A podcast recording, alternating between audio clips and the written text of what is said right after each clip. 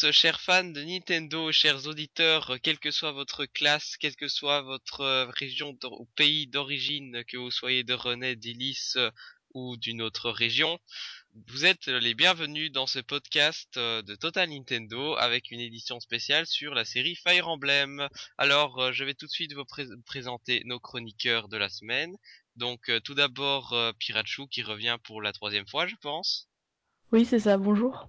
Voilà, que vous commencez à connaître. Et cette semaine, notre spécialiste Fire Emblem chez Total Nintendo qui nous fait tous les tests, je vous présente Victou. Salut. Alors, euh, euh, donc le programme de ce podcast, c'est euh, comme chaque semaine les news avec les sorties de la semaine. On essayera de pas trop se planter sur les sorties de la semaine cette fois-ci. Euh, ensuite, vous retrouvez le débat. Donc, euh, on se fera un retour sur la série Fire Emblem, donc euh, sur tous les jeux qui sont sortis, les améliorations qu'ils ont à chaque fois apportées. On, on expliquera aussi aux néophytes et débutants bah, le principe de la série, puisque c'est une série qui est assez peu connue et pas très facilement accessible. Et enfin, nous terminerons avec, ben, donc après ça, on fera un test de Fire Emblem Awakening. Donc on donnera nos impressions, euh, petit test. Et euh, enfin, on devrait terminer avec un en direct de, et donc on sera en direct de euh, la Lorraine, c'est bien ça? C'est ça. C'est ça. donc on va tout de suite commencer avec les news. C'est parti pour les news.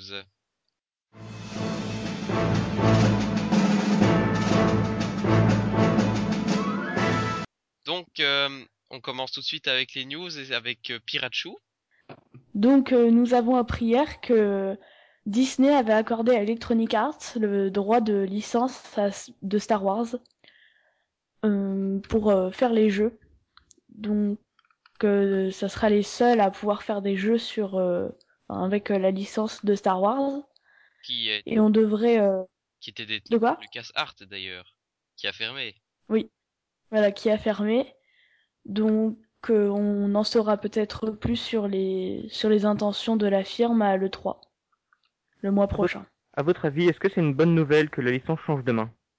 Bah de toute façon, euh, qu'elles sont entre les mains de Disney, euh, Disney, est-ce que Disney a encore des studios de jeux vidéo? Ils ont fermé Lucas Art, ils ont fermé Junction Point. Est-ce qu'il leur reste des studios? Je, je sais pas, mais en tout cas, s'il leur reste, ça doit pas être des trucs énormes. Donc euh, c'est logique qu'ils le confient à une firme externe. Maintenant, est-ce qu'Electronic Arts c'est un bon choix? C'est là toute la question. Oui. Euh, Electronic Arts, il me semble pas que ce soit l'éditeur euh, le, qui fait qui fasse des meilleurs jeux, les plus réputés, etc. Hein. Ils ont fait des Sims quand même. Je crois. Films? Sims. Les Sims? Ah oui, ils ont fait les Sims. D'ailleurs, SimCity qui était complètement buggé à sa sortie. Faut-il le rappeler. Donc, euh, donc avec tous les projets Star Wars qui ont été annulés, je sais pas si c'est une bonne nouvelle pour les fans. Maintenant, c'est pas encore ce qui nous prépare, donc euh, wait and see comme on dit. Ouais. Alors euh, on va passer à la deuxième news. Donc euh, Nintendo euh, serait en train de déployer un, SDK qui permettrait aux développeurs de, de jeux pour téléphone portable et de tablette de transférer leur, les jeux portables pour la Wii U en fait en changeant quelques trucs parce que l'écran tactile euh, du gamepad n'est pas multitouch mm. alors que les smartphones si. Donc euh, ça montre que Nintendo euh, veut changer de, de stratégie. Bah, c'est vrai que Nintendo veut faire venir le plus possible de jeux, enfin de petits jeux adaptés des téléphones sur ses consoles. On le voit avec la 3DS où il y avait c'était un Day Cyware, c'était Cut de Wob, je pense. Il y avait Plants vs Zombie aussi qui sont, qui arrivait. Et sur Wii U, on voit de plus en plus de jeux euh, qui sont sortis sur euh, Android et euh, iOS qui débarquent. Donc c'est une vraie volonté de Nintendo d'avoir ces jeux indépendants. Maintenant, contrairement au téléphone, est-ce que les prix suivent? Parce qu'en général, les prix sur les, enfin des des jeux des, des jeux eShop sont nettement plus chers que les prix qu'on pratiquait sur iOS ou sur Android. Moi, j'ai tendance à penser que euh, les petits jeux comme ça sur euh, téléphone qui coûtent 10 centimes et qui t'amusent pendant 30 secondes, ça peut euh, ça risquerait de de voler des joueurs occasionnels aux, aux consoles, les vraies consoles genre la Wii, la Wii U, la 3DS, etc. Oui, une sorte de passerelle pour les joueurs occasionnels. Et ça risque de faire en sorte qu'un joueur occasionnel lambda décide de, au lieu de dépenser euh, 300 euros pour acheter une Wii U et je ne sais quel autre jeu, pourrait prendre un téléphone à 150 euros et euh, trois jeux à 10 centimes. Et donc ça ferait une Wii U vendue en moins. Mais oui, mais donc on- en fait, euh, moi je comprends pas trop cette stratégie Nintendo parce que c'est bien d'avoir des jeux indépendants, comme ça on en a pour tous les goûts, mais euh, tu les as déjà déjà sur tes téléphones pour rien du tout. Qui achèterait, enfin, tu n'achètes pas une Wii U pour les jeux indépendants. On dirait que Nintendo met euh, un peu trop l'accent là-dessus. En même, en même temps, là, en ce moment, sur la Wii U, le plus intéressant, c'est les jeux sur l'eShop. Hein. C'est pas les jeux en boîte. Oui, c'est peut-être, c'est peut-être pour sustenter les joueurs qui ont acheté la Wii U et qui ont rien à se mettre sous la dent. Il y a peut-être ça aussi. Oui, mais quand, quand les premiers jeux euh, portables arriveront sur euh, la Wii U et la 3DS, Mario Kart, etc., là, ils seront déjà sortis. Mais en tout cas, euh, les prix ils devraient vraiment les diminuer. C'est trop cher. On est tous d'accord pour dire que le jeu vidéo est cher. Oui, mais je veux dire, pourquoi est-ce que Nintendo fait, fait- nous fait payer sur l'eShop des jeux euh, de petits éditeurs à 3 ou 4 euros alors que tu les as pour moins d'un euro sur des, des smartphones? Parce que tout le monde n'a pas un smartphone, tout Bah, pff, le monde n'a pas de Wii U. Bah, Que maintenant oui. que ça commence, euh, Moi j'en ai pas. moi si. Enfin, il y a des jeux qui marchent pas, mais... enfin, d'un côté, d'un côté c'est bien parce que c'est des petits jeux indépendants, euh, ça nous change. D'un autre côté, ils sont déjà sortis sur PC pour pas cher ou sur, euh, ou mieux, sur- enfin, ou pire, sur tablette euh, et smartphone. Donc, euh, c'est une stratégie un peu discutable de Nintendo. Enfin, c'est bien, c'est bien, mais ils devraient se concentrer sur autre chose quand même. c'est ils font ça en parallèle des, des gros jeux. Bah ça, j'espère. Enfin, c'est pour bah oui, On n'entend pas beaucoup sûr. parler des gros jeux. Hein. Enfin, j'espère qu'à l'E3, on va vraiment nous balancer du lourd. Parce qu'il faut pas que les petits jeux indépendants comme ça euh, soient, deviennent plus importants que les gros jeux genre euh, X ou euh, Bah oui, c'est ça. Nintendo axe un peu trop sa stratégie là-dessus pour le moment. Bon, on verra. hein, C'est juste, euh, ils viennent juste à- de le dévoiler, donc euh, Ouais, mais on, on sait rien encore. on voit beaucoup ces temps-ci que les seules sorties de la semaine dont on parle, c'est des petits jeux indépendants de, de, de ce genre-là, quoi. Oui. D'un autre côté, un petit jeu indépendant, c'est plus court à développer qu'un gros jeu, euh, et donc euh, c'est normal qu'il y en ait plus, qu'il y en ait qui sortent plus souvent. Alors, Capcom a annoncé euh, récemment que euh, Ace Attorney 5 enfin, sortira en quatre éditions différentes. L'édition standard, la Extended Edition, la Figure Edition et la Limited Edition. Notez mon accent anglais est génial, Ouais, excellent. splendide. Et donc, euh, on sait pas trop le contenu des trois éditions, à part la dernière, la Limited Edition, qui euh, contiendra une pochette pour transporter une 3DS, des stickers, et surtout une figurine de Phoenix Wright, à l'échelle 1 dixième, en plus du jeu. Mhm. Et elle s'élèvera au Japon à 9990 yens, soit environ 77 euros. D'accord. Et euh, le jeu sortira le 25 juillet au Japon. Il a été annoncé en Europe, mais sans date.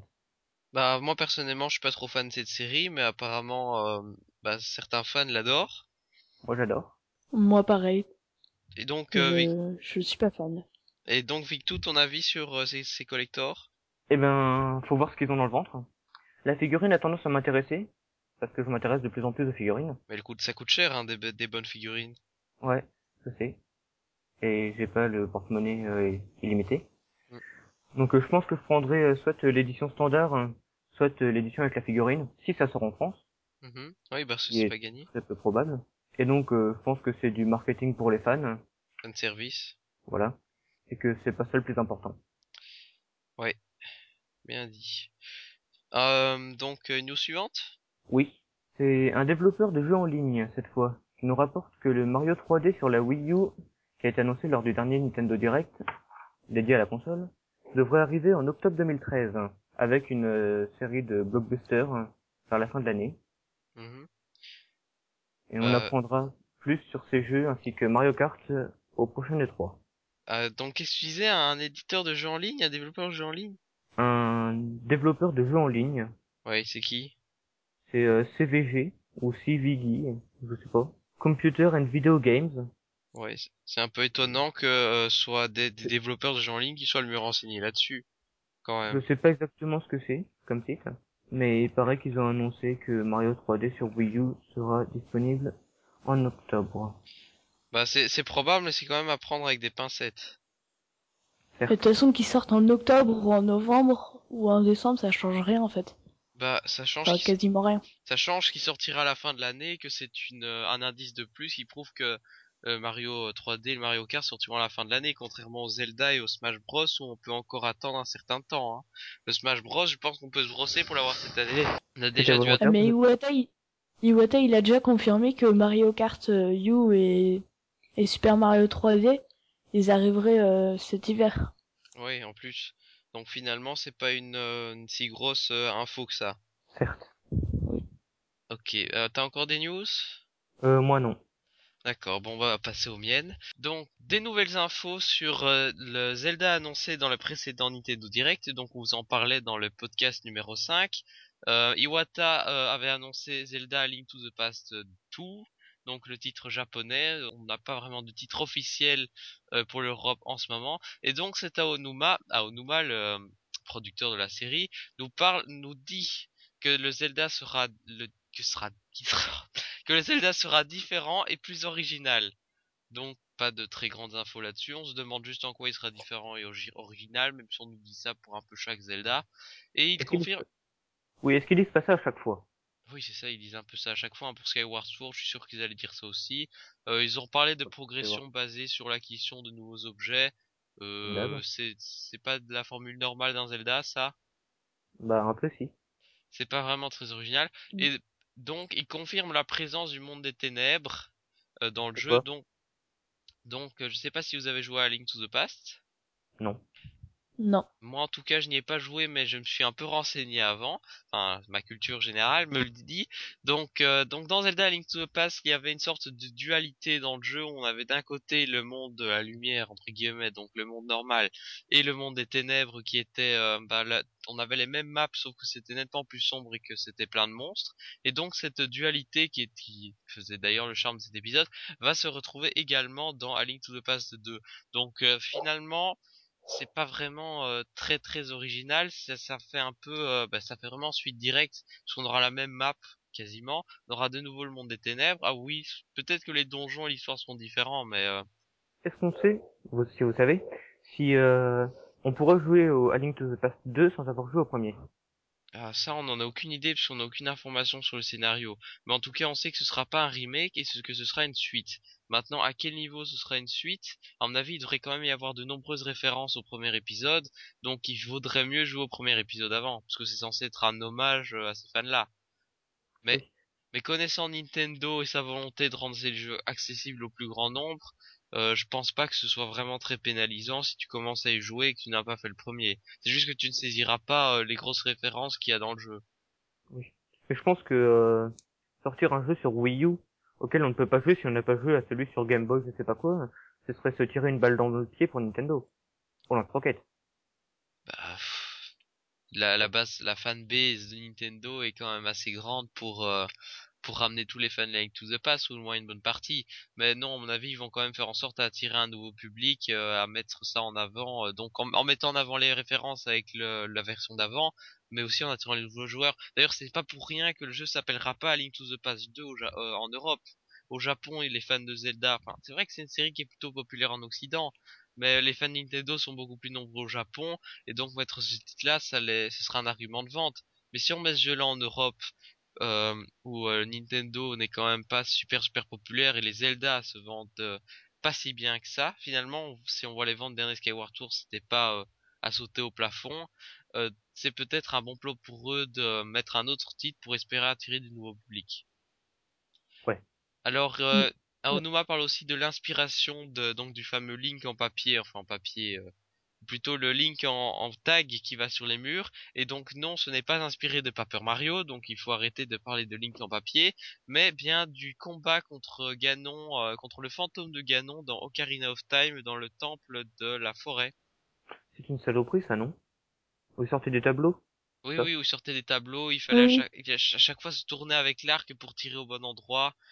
Euh, c'était pas si dur que ça comme combat, mais euh, c'est vrai que c'est un peu curieux de voir que l'idée est inspirée de là. C'est quand même pas si proche que ça. Mais voilà, c'est toujours une anecdote intéressante. Euh, dont on attend donc plus d'infos, je le suppose, à l'E3. Probablement. Alors, euh, pour continuer euh, avec les grosses news, donc, euh, enfin, c'était pas une si grosse news, mais le 3 mai, euh, une console, euh, la fameuse console cubique, la GameCube, a fêté ses 11 ans. Donc euh, une petite pensée pour cette console qui reste tout de même ap- après le Virtual Boy la console Nintendo la moins vendue de tous les temps, mais qui avait quand même son lot de gros jeux. Je sais pas si vous avez joué sur GameCube vous. C'est ma première console. Euh, oui, c'est la première console que j'ai jouée. D'accord. Euh, v- bah, rapidement vos souvenirs sur la GameCube? Euh, Super Mario Sunshine, il est, il est excellent. Je- C'est mon jeu préféré. C'est et il y a Mario Kart euh, Double Dash, Ouais, qui est, Un qui est pas mal. épisode. Ouais. Mon premier jeu Et vidéo, Wind Waker. Zelda. c'était Mar- c'était Mario Smash Football, Ouais. auquel on- sur lequel on a passé des heures avec ma sœur. C'était c'était génial. Mais bon, après il y a des autres euh, super jeux sur GameCube. Je retiens particulièrement Tales of, Sym- Tales, Tales of Symphonia et Oui. Baton Kaitos. Des bons, des très De- bons RPG. D'ailleurs, c'était Monolith qui avait fait Baton Kaito, il me semble. Ouais, c'est les mêmes qui ont fait Xenoblade. Ouais. C'était deux jeux absolument dantesques. Voilà, donc euh, petit souvenir sur la GameCube. Alors on, on continue avec les donc on, on reste d'ailleurs sur euh, un jeu GameCube qui était sorti, c'est-à-dire Eternal Darkness. Donc c'était euh, un genre un jeu de type survi- survival horror. Je merci pour l'accent anglais. Qui avait donc fait grand bruit à sa sortie et qui était assez apprécié. Je sais pas si vous en avez entendu parler. De nom. D'accord. Eh bien, euh, le studio qui le développe a annoncé une, euh, a annoncé Shadow of, of the Eternal, Shadow of the Eternal, bon, on s'en fiche, euh, qui, euh, qui sera donc une suite spirituelle à ce jeu. Donc, on a eu quelques images euh, et un trailer. Ça, de, à mon avis, c'est- quand même une bonne nouvelle pour ceux à qui le Eternal Darkness a plu. Et à tous les fans de Survival Horror, non? Puisque le genre est de moins en moins, enfin, est de plus en plus différent de ce qu'il était à ses débuts d'ailleurs. Ouais. Donc euh, pour continuer avec une news, euh, eh bien le jeu, le... donc on va parler rapidement de Senran Kaigura.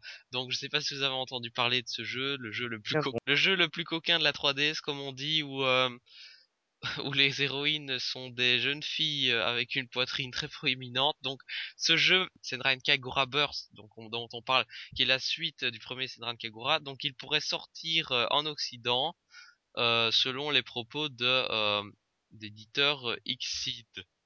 Donc voilà, c'était euh, ça intéressera sans doute euh, les plus grands fans d'Echi d'entre vous. Très peu, très bien accueilli.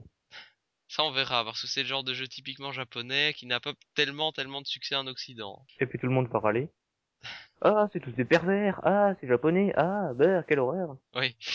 Alors, euh, pour continuer, donc euh, les dernières infos de l'E3, donc on vous avait dit la semaine passée que Nintendo ne ferait pas de grosses conférences, avait d'ailleurs euh, soulevé pas mal de polémiques, et on a donc reçu plus d'informations sur l'organisation de l'événement.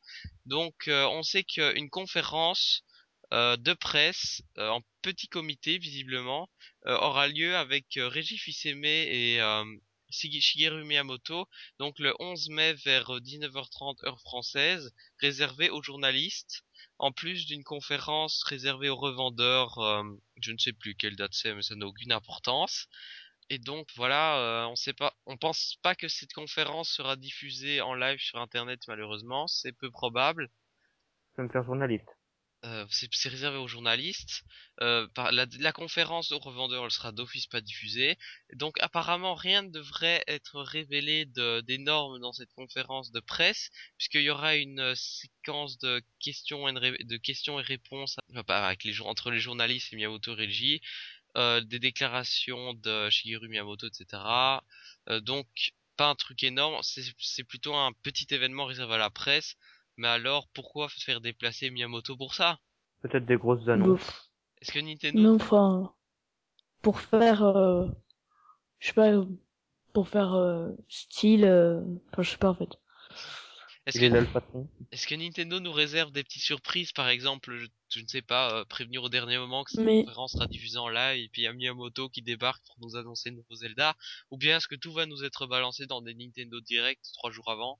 Nintendo Direct, dis, et une annonce de Miyamoto pendant la conférence de presse qui sera diffusée sur Internet. D'accord, donc toi tu mis là-dessus. Son nouveau, son nouveau jeu. Ah oui, c'est vrai, parce qu'il il, soit, il développe soi-disant une nouvelle licence depuis tout ce temps. Il arrête pas d'en parler. Ouais. Est-ce qu'il sera, est-ce que ce sera un jeu énorme seulement? Je veux pas le pétard mouillé depuis ici. Oui, c'est vrai que si c'est comme si c'est du Wii Music like, euh, bonjour à la nouvelle licence de Miyamoto. Euh, donc voilà, c'est tout pour euh, les news relatives à l'E3. Euh, donc on va pouvoir passer euh, aux sorties de la semaine.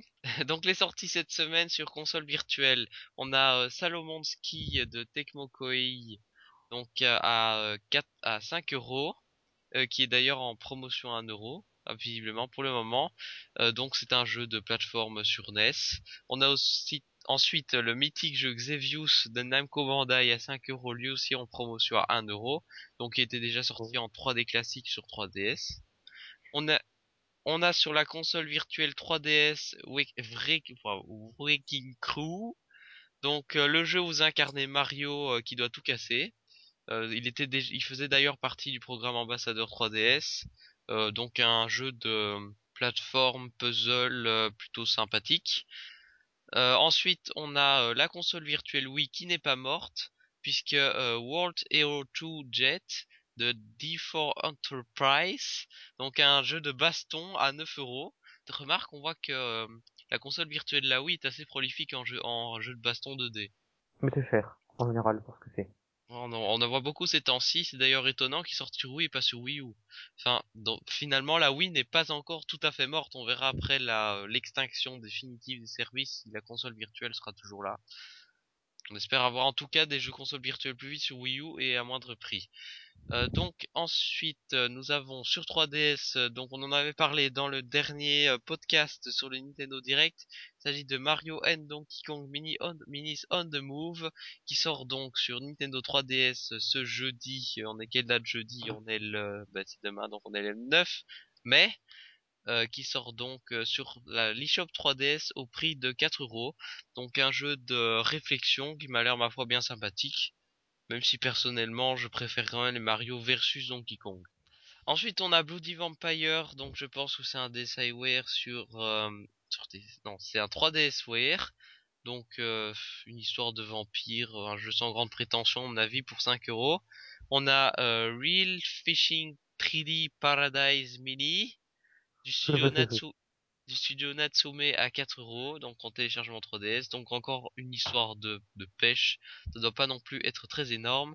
Ensuite on a Crash City Mayhem de Ghostlight à 20 euros en téléchargement 3DS. Donc euh, le but c'est de, de tout détruire dans une ville où vous conduisez différentes caisses, euh, voitures ou camions. Euh, pff, 10 euros ça fait, non mais 20 euros ça fait quand même cher pour le jeu eShop. Ah ouais. Je paierais pas 20 euros pour un jeu eShop euh, comme ça. Non. Et du coup, euh, genre, je refais la réflexion que j'avais déjà faite aux autres podcasts. On voit de plus en plus que les jeux boîtes à 20 euros n'ont plus tendance à sortir en boîte, mais sur l'eShop. Hein. Je pense qu'il y a aucun jeu boîte cette semaine qui sort sur 3DS. Euh, de, de moins en moins d'ailleurs, on voit des jeux boîtes qui ne sont pas des gros jeux sortir. De plus en plus sur l'eShop. Et c'est fort dommage. Bah oui, Bientôt la fin du physique peut-être. malheureusement. Oui, donc ça on en avait parlé d'ailleurs dans le podcast euh, numéro 2 sur Nintendo le dématérialisé, je vous invite à aller l'écouter. Et enfin pour terminer sur DSiWare Color Commando, euh, donc euh, un jeu assez dans un esprit assez 8 bits de, puzzle, c'est un puzzle game je pense, donc pour 2 euros, petit jeu sympa, enfin peut-être comme il doit y en avoir beaucoup sur le DSiWare. Donc c'est tout pour les news de la semaine, nous allons passer directement rentrer dans le vif du sujet, c'est-à-dire retour sur la série Fire Emblem dans le débat. Ça, c'est mon domaine.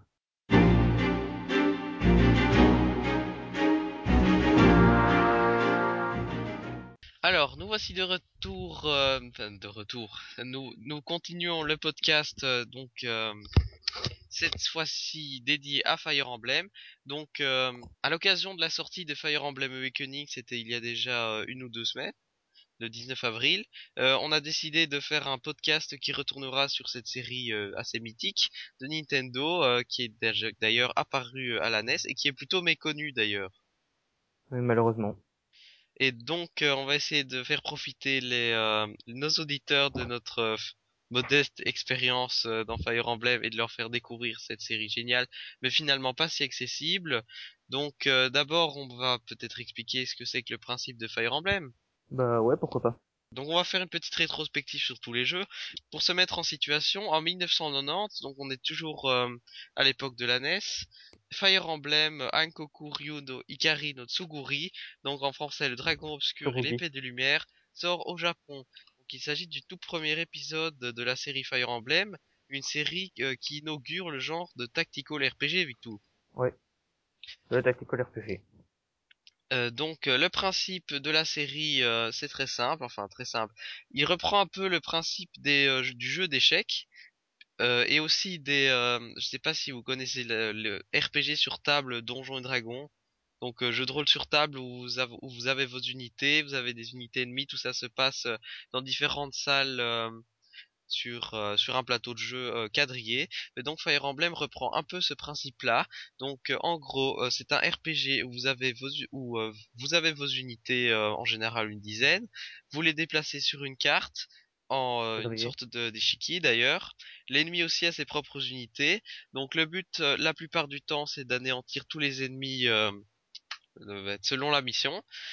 Donc la- le plus souvent c'est anéantir des- tous les ennemis. Il y a aussi des variantes comme battre le boss, ou alors euh, en général, dans Shadow Dragon par exemple, il fallait souvent euh, prendre une certaine position avec euh, le perso principal, Mars. Ouais. Ben Sinon, oui. euh, il y avait défendre une position pendant un certain tour, euh, fuir euh, la carte euh, en un certain nombre de tours, et ainsi de suite. Voilà, donc euh, on a différents types d'objectifs. Oui, donc euh, le principe de jeu, c'est vous déplacez vos unités sur la carte. Si vous attaquez un ennemi, le combat se lance, tout est automatique. Euh, vous frappez l'ennemi, l'ennemi vous frappe, euh, vous perdez un certain nombre de dégâts, donc euh, dans des souvent des séquences assez bien animées. Vous pouvez aussi utiliser toute une euh, toute une gamme d'objets, euh, allant des potions aux différents types d'armes. Euh, D'ailleurs, dans la série Fire Emblem, il faut savoir que quand vous utilisez des armes, leur utilisation n'est pas illimitée, Puisque- euh, puisque vous pouvez l'utiliser qu'un certain nombre de fois. Donc euh, la gestion des armes est très importante dans le jeu.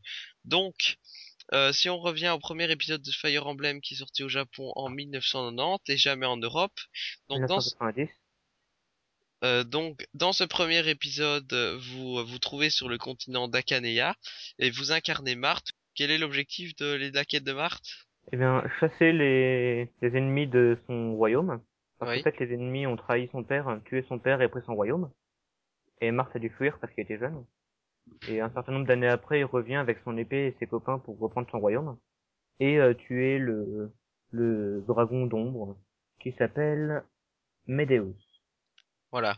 Euh, que dans ce premier épisode, euh, il y a, n'y a pas de, de triangle des armes. Donc le triangle des armes, on vous explique, c'est euh, quelque chose d'emblématique dans la série, puisque le principe c'est que euh, chaque classe de personnage, donc puisque c'est un RPG, il y a évidemment différentes classes. Vous avez des classes comme euh, archer, euh, épéiste, euh, lancier, etc. Selon les épisodes, elles varient.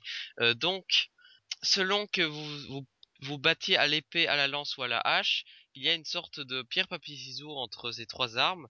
Donc euh, l'épée bat la hache, la hache bat la lance et la lance bat l'épée. Que ce système euh, fait que chaque vous devez bien choisir votre arme quand vous affrontez un ennemi avec un certain type d'arme et, euh, que ça apporte bien sûr une grande dimension stratégique à la série. Euh, donc dans ce premier épisode, eh il n'y a pas de triangle des armes, mais c'est pas pour ça que le jeu n'en était pas stratégique puisqu'il y avait évidemment le système de classe qui était bien présent et donc il y avait déjà le système de promotion. Donc c'est-à-dire que quand vous faites combattre un personnage euh, en, bat- en battant un ennemi ou même en frappant un coup, il gagne un certain nombre de points d'expérience. Une fois arrivé à un certain niveau, euh, donc je pense c'est le niveau 20 en tout cas pour une classe de base, il, il Niveau peut 10, entre guillemets évoluer. Donc il passe à une autre classe. comme euh, Pokémon. Il peut aussi changer de classe via un objet spécial euh, au niveau 10 en général. Euh, Non. donc, donc euh, dans le premier épisode, il n'y avait pas de possibilité de choisir la classe euh, qu'on voulait prendre pour euh, donc de choisir la classe de promotion. On, on avait un chemin obligatoire. L'archer devient automatiquement un archer d'élite, l'épéiste devient bretteur, le mage devient sage. Il n'y a pas de possibilité de choix. Voilà. Dans les types d'armes, on a parlé de l'épée, euh, de la hache et de la lance. Il y a aussi la magie qu'on utilise avec différents tomes. Il y a aussi un, un triangle des magies, plutôt la trinité des magies, mais qu'on expliquera plus tard parce qu'elle n'était pas encore là dans cet épisode. Donc l'épisode est plutôt bien accueilli au Japon. Euh, et donc euh, Intelligent System, puisque c'est le, le- c'est-à-dire le développeur de ce jeu, décide d'en faire une suite qui s'appellera Fire Emblem Gaiden. Donc euh, Gaiden qui veut dire parallèle. Donc il s'agit bien d'une histoire parallèle au premier opus, qui se déroule d'ailleurs sur un autre continent, mais à peu près à la même époque. Donc cet épisode va principalement introduire une sorte de ramification des classes. Donc c'est à partir de cet épisode que vous pourrez choisir une, une classe différente de promotion. Pas toujours. évidemment, ça ne vaut pas pour toutes les unités, en effet. Ni pour tous les jeux. Voilà. Alors ensuite, euh, le troisième épisode de la série, donc euh, c'est le premier épisode sur Super Nintendo. Il s'agit de Moncho no Nazo, donc euh, en français le mystère de l'emblème. Alors cet épisode contient le premier remake de la série, puisque à peine au troisième épisode, euh, Intelligent System fait déjà un remake du premier euh, dans celui-ci sur Super Nintendo, donc avec des graphismes euh, plus évolués et en intégrant les nouveautés de cet épisode et de l'épisode précédent. et celui-ci contient également une suite directe au premier épisode, qui, se, qui se passe d'ailleurs avec les mêmes personnages et même des nouveaux. Un OAV avait même été fait, donc un OAV, je sais pas si vous connaissez un peu l'univers euh, des animés et des mangas. Donc c'est euh, un animé en un seul épisode a même été fait à partir de euh, Moncho no Nazo. Alors les nouveautés intégrées par cet épisode sont multiples puisque les unités de monture donc dans les différentes classes du jeu on retrouve des unités comme les chevaliers Pégase donc des chevaliers montant des chevaux ailés comme son nom l'indique. Il y a aussi les cavaliers qui montent simplement à cheval. Il y a les paladins. Euh, tu peux m'en citer d'autres? Les chevaliers wyvern, wyvern, oui. qui montent des dragons. Voilà. Enfin des wyverns, des, wi des vouivres en français. C'est très moche. Euh, donc, cet épisode intégrait la possibilité de démonter, c'est-à-dire descendre de sa monture, ce qui était obligatoire en intérieur. Et donc, c'était un quelque chose d'assez spécial à, cet épisode, c'est que euh, en démontant, on, pouvait utiliser l'épée, et en montant sur son cheval, on était obligé d'utiliser la lance. Donc euh, une fonction qui, euh, qui rajoutait un peu d'un peu de stratégie dedans, mais qui n'a pas été conservée. donc un petit intérêt de cet épisode. Donc certains personnages du premier épisode ont été changés, ajoutés ou même supprimés pour certains. cinq chapitres du premier épisode ont été supprimés, mais il faut rappeler que celui-ci contenait un remake. Donc euh, on peut un peu faire un parallèle avec le deuxième épisode de Pokémon, c'est-à-dire Or Argent Cristal, où le premier, où il y avait également Kanto qui était visitable, mais euh, assez réduite. Euh, donc ça intégrait également une différence apparente des armes, puisqu'avec l'épisode NES, vous, vous imaginez bien que déjà pour reconnaître les unités, ce n'était pas facile. Alors avec la Super Nintendo, on arrive enfin à différencier les armes sur la carte. Euh, et cet épisode intégrait euh, enfin pour la première fois euh, des carreaux de couleur qui, permettaient de voir où un personnage pouvait se déplacer et attaquer. Donc c'est quand même une fonctionnalité qui est très intéressante dans les Fire Emblem puisque euh, en plaçant le curseur sur un personnage, vous pouvez voir directement les cases où il peut euh, se rendre en marchant et les cases où il peut attaquer. Eh bien cette fonction-là n'était pas disponible dans les épisodes NES, donc il fallait euh, déplacer d'abord le, curseur avec le personnage pour voir où il pouvait attaquer et se déplacer. Donc un ajout pratique qui était franchement intéressant. Et qui a d'ailleurs bien entendu été également implanté dans les autres épisodes. C'est très utile pour les ennemis, parce que sinon faut tout calculer hein, où est-ce qu'ils peuvent aller et quelles unités ils peuvent attaquer. Et là t'as juste à afficher leur portée et à passer tes unités en fonction.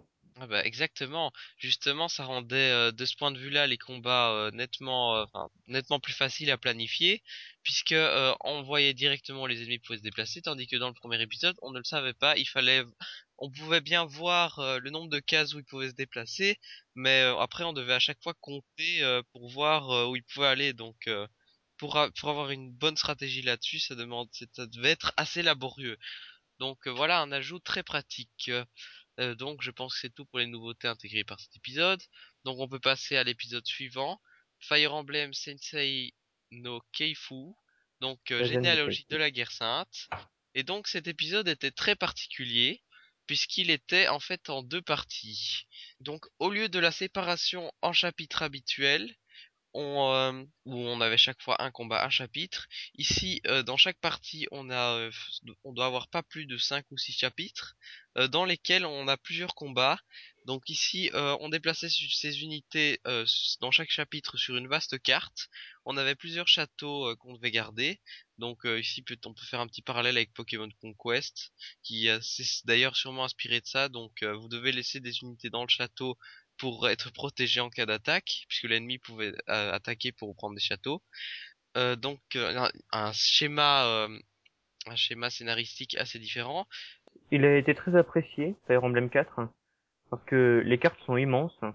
Oui. Et elles offrent des énormes possibilités stratégiques. Tout à fait.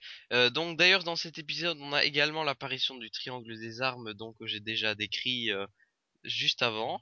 Euh, on a aussi les premières capacités de combat qui apparaissent. Donc euh, selon euh, selon la classe que vous avez, vous pouvez avoir des capacités qui se déclenchent. Pour avoir un exemple comme ça, par exemple baisse baisse de, de résistance de l'ennemi dans certains cas. Donc je pense que ça se déclenchait aléatoirement.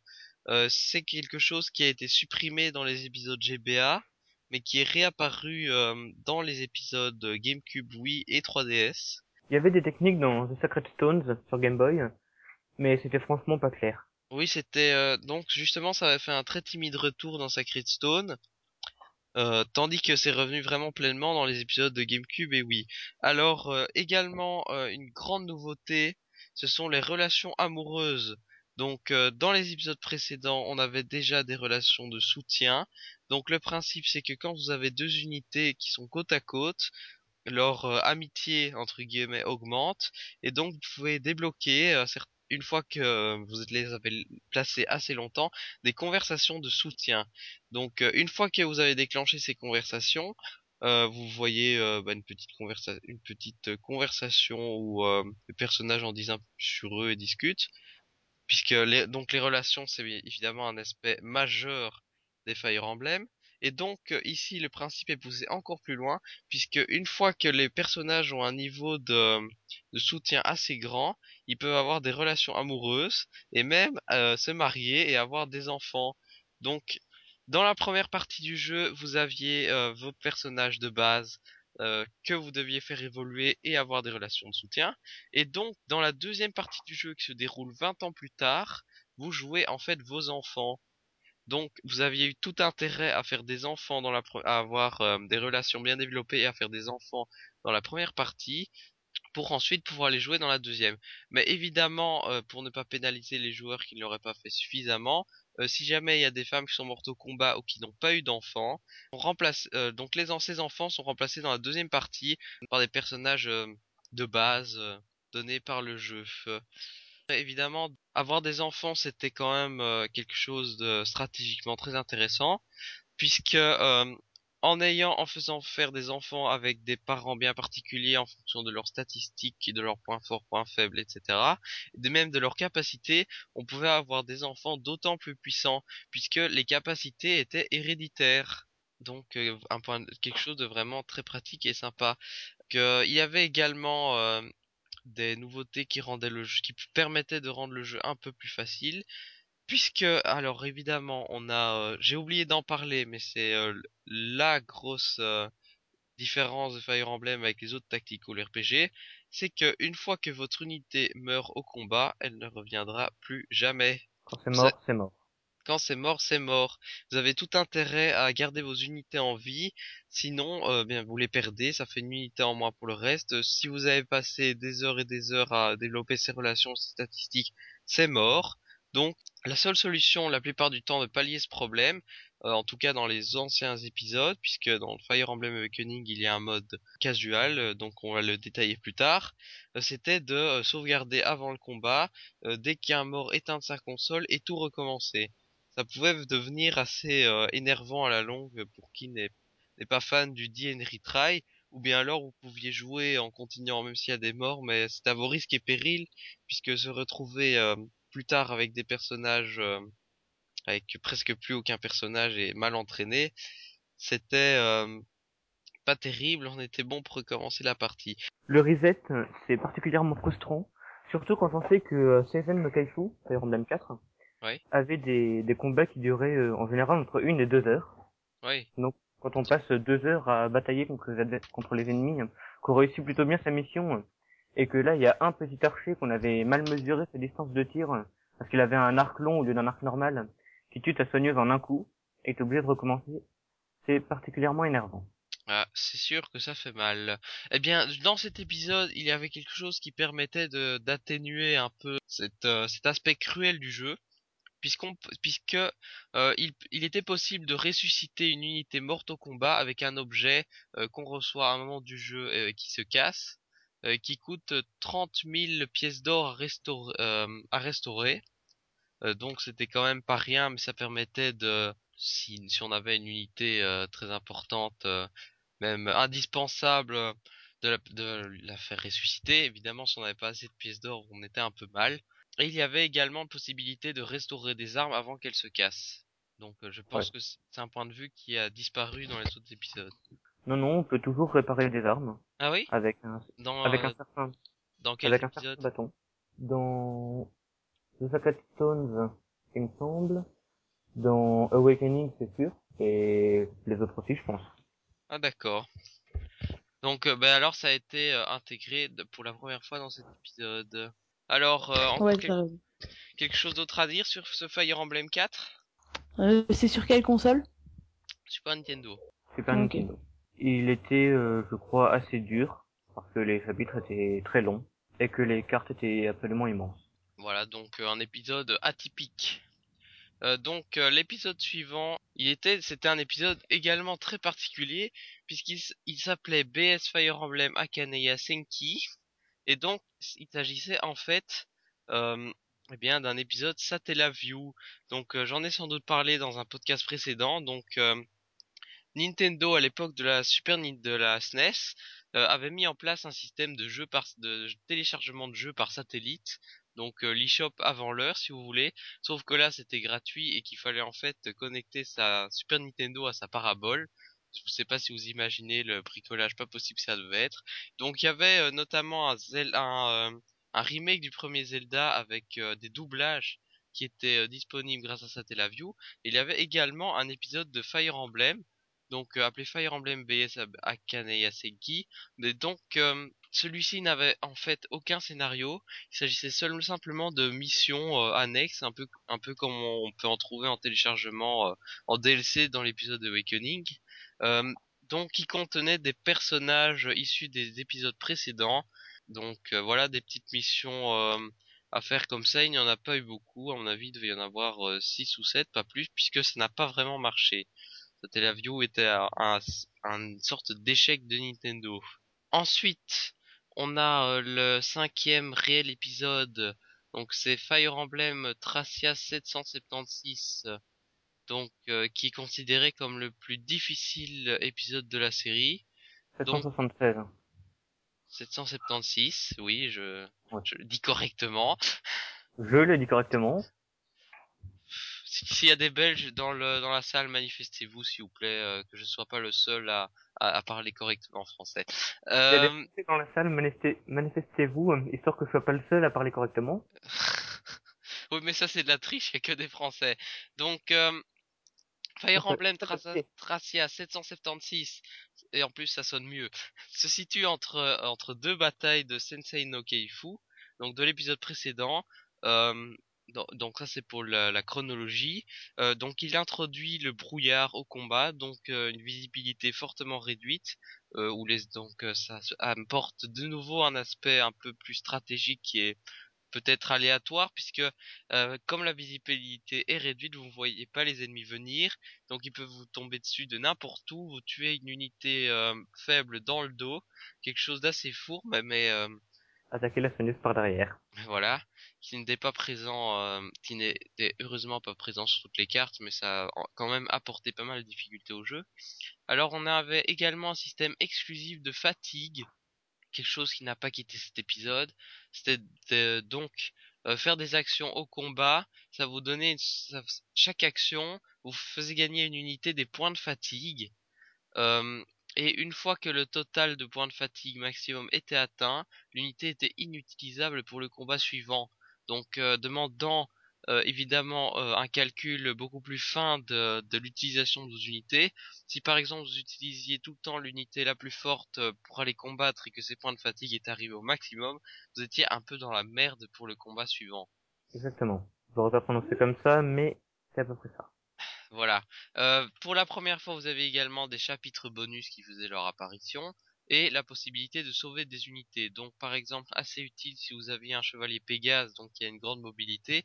Euh, si vous avez une unité qui a peu de PV et qui est à la merci de bah, d'une unité ennemie, euh, il vous suffisait de vous placer à côté, de faire sauver, et si vous aviez de cliquer sur la commande sauver, et si vous avez une unité de monture, donc par exemple un chevalier Pégase, vous pouviez immédiatement vous déplacer euh, d'autant d'autant de cases qu'il est possible, donc de cette case, pour sauver l'unité, la protéger des attaques ennemies. Donc si par exemple c'était pour vous réfugier dans des montagnes avec un chevalier Pégase, c'était une stratégie évidemment très pratique, euh, donc euh, qui permettait un peu de se sauver face à la difficulté énorme de cet épisode. Ouais.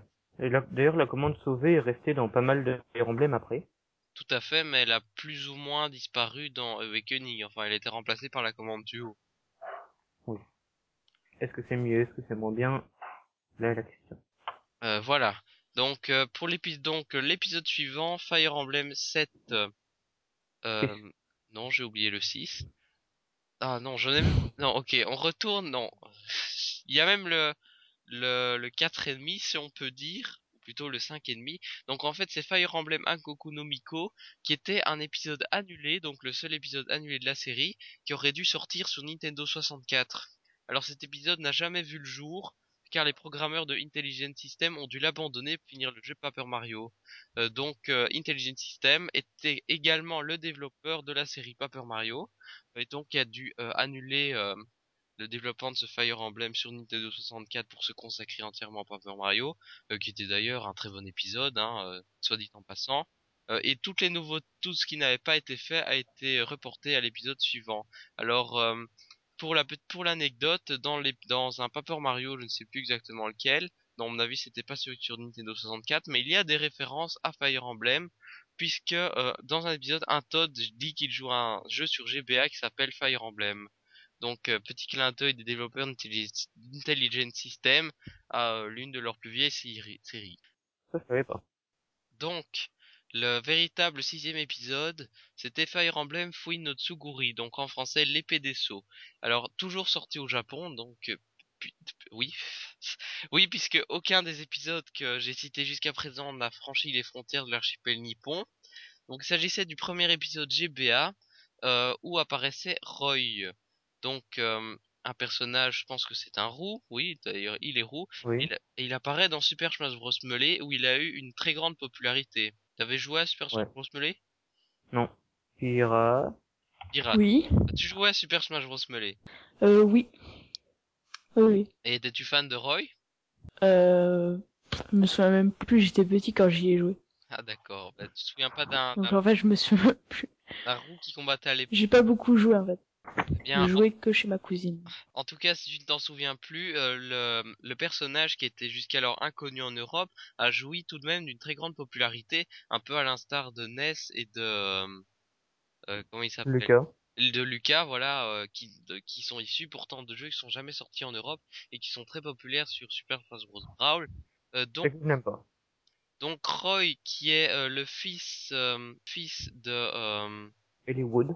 Oui, donc qui est le fils d'Hollywood, donc euh, le héros de l'épisode suivant. Donc en fait, l'épisode suivant est un préquel de Fire Emblem 6. C'est euh, dans l'ordre est inversé. Euh, donc il s'agit du dernier titre exclusif au Japon.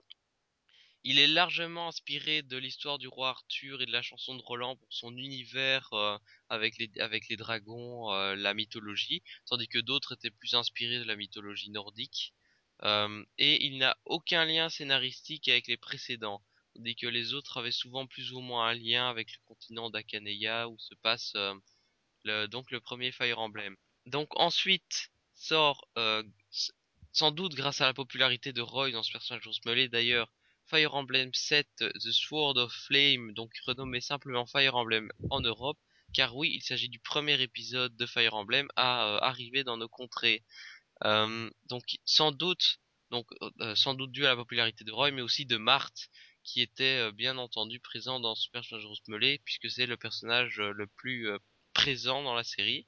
Alors, euh, il a même été pensé dans son développement pour sortir en Occident, et il est considéré par beaucoup comme le meilleur épisode de la série, euh, tant grâce à son gameplay euh, parfaitement calibré euh, que euh, pour euh, son scénario, euh, ses personnages attachants, car euh, évidemment c'est un c'est un euh, quelque chose de très important dans les Fire Emblem. Donc, il se déroule 20 ans avant l'épisode précédent, puisque Ellie Wood, donc qui est le héros de la deuxième partie du jeu, est le père de Roy. Euh, il introduisait les effets de la météo, donc la pluie et la neige avaient des effets sur l'esquive, la précision, etc.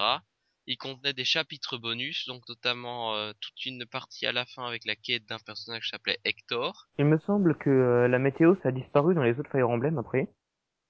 C'est vrai dommage. que- C'est vrai que je me souviens pas d'avoir d'avoir joué à un Fire Emblem où il y avait la météo. C'est vrai que j'ai joué celui j'ai joué à celui-ci. Je n'ai pas beaucoup avancé parce que je suis toujours dans la quête de Lynn, mais euh, je n'ai pas vraiment euh, vu euh, de quête où il y avait la météo. Mais c'est vrai que la météo c'est pas un aspect qui a été très fort développé dans les autres épisodes. Mm. Alors, euh, il introduisait également pour la première fois dans la série un mode multijoueur. Donc, euh, c'était jouable par câble Link. Euh, le principe, c'est que vous pouviez avoir jusqu'à quatre équipes euh, qui sont en fait rangées autour d'une arène, si vous voulez, ou plutôt un ring.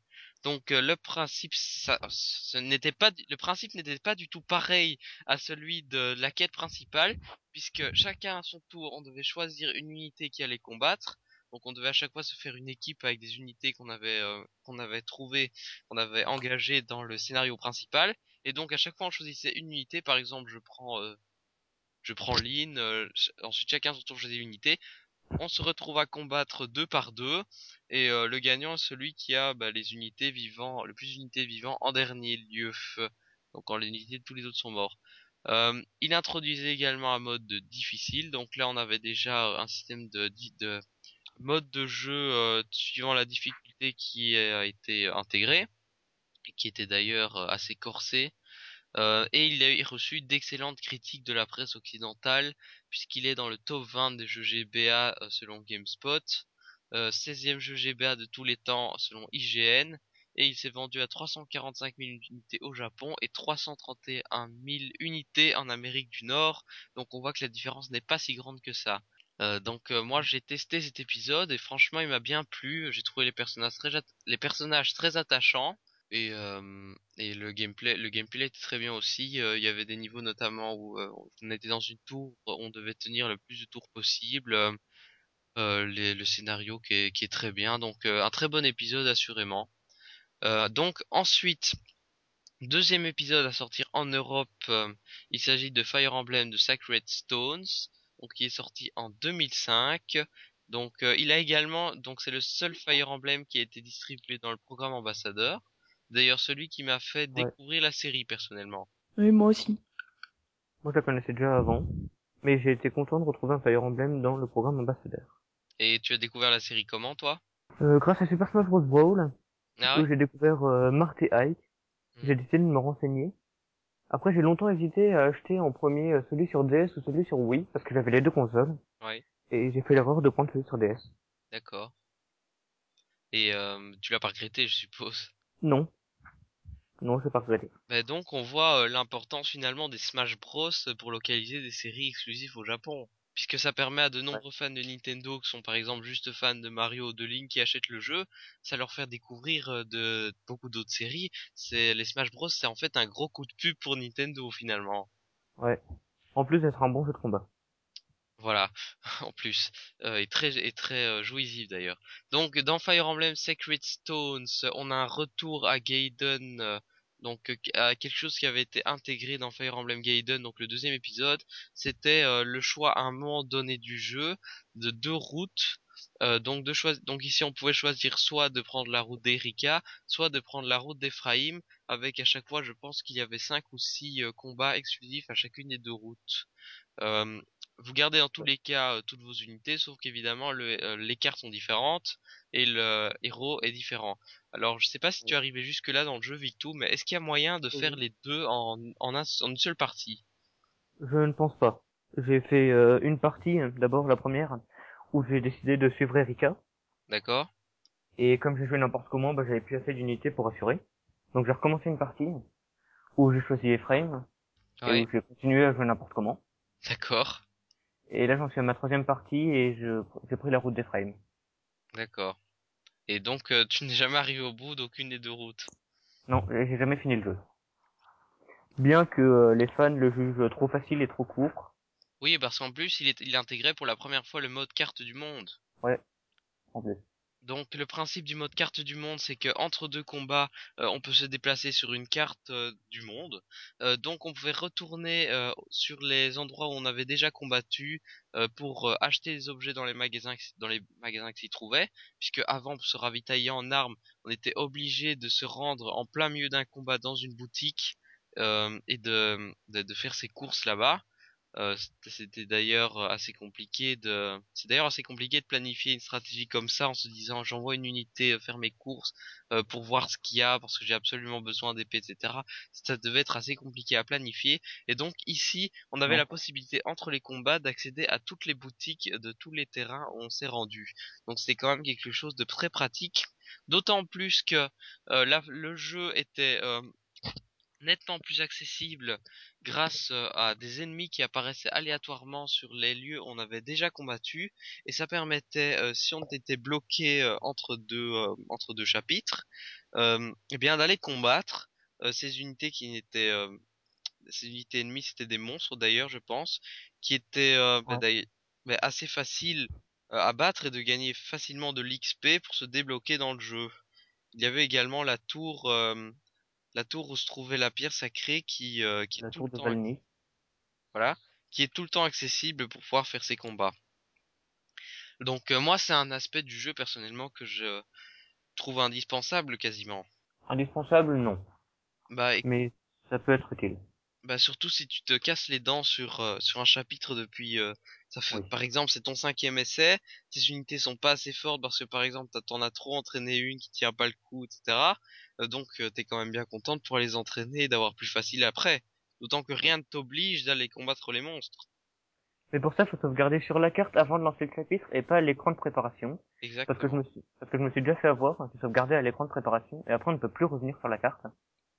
Voilà, puisque on le dit pour ceux qui, donc, ceux qui ne connaissent pas la série, avant chaque combat, on a accès à un écran de préparation.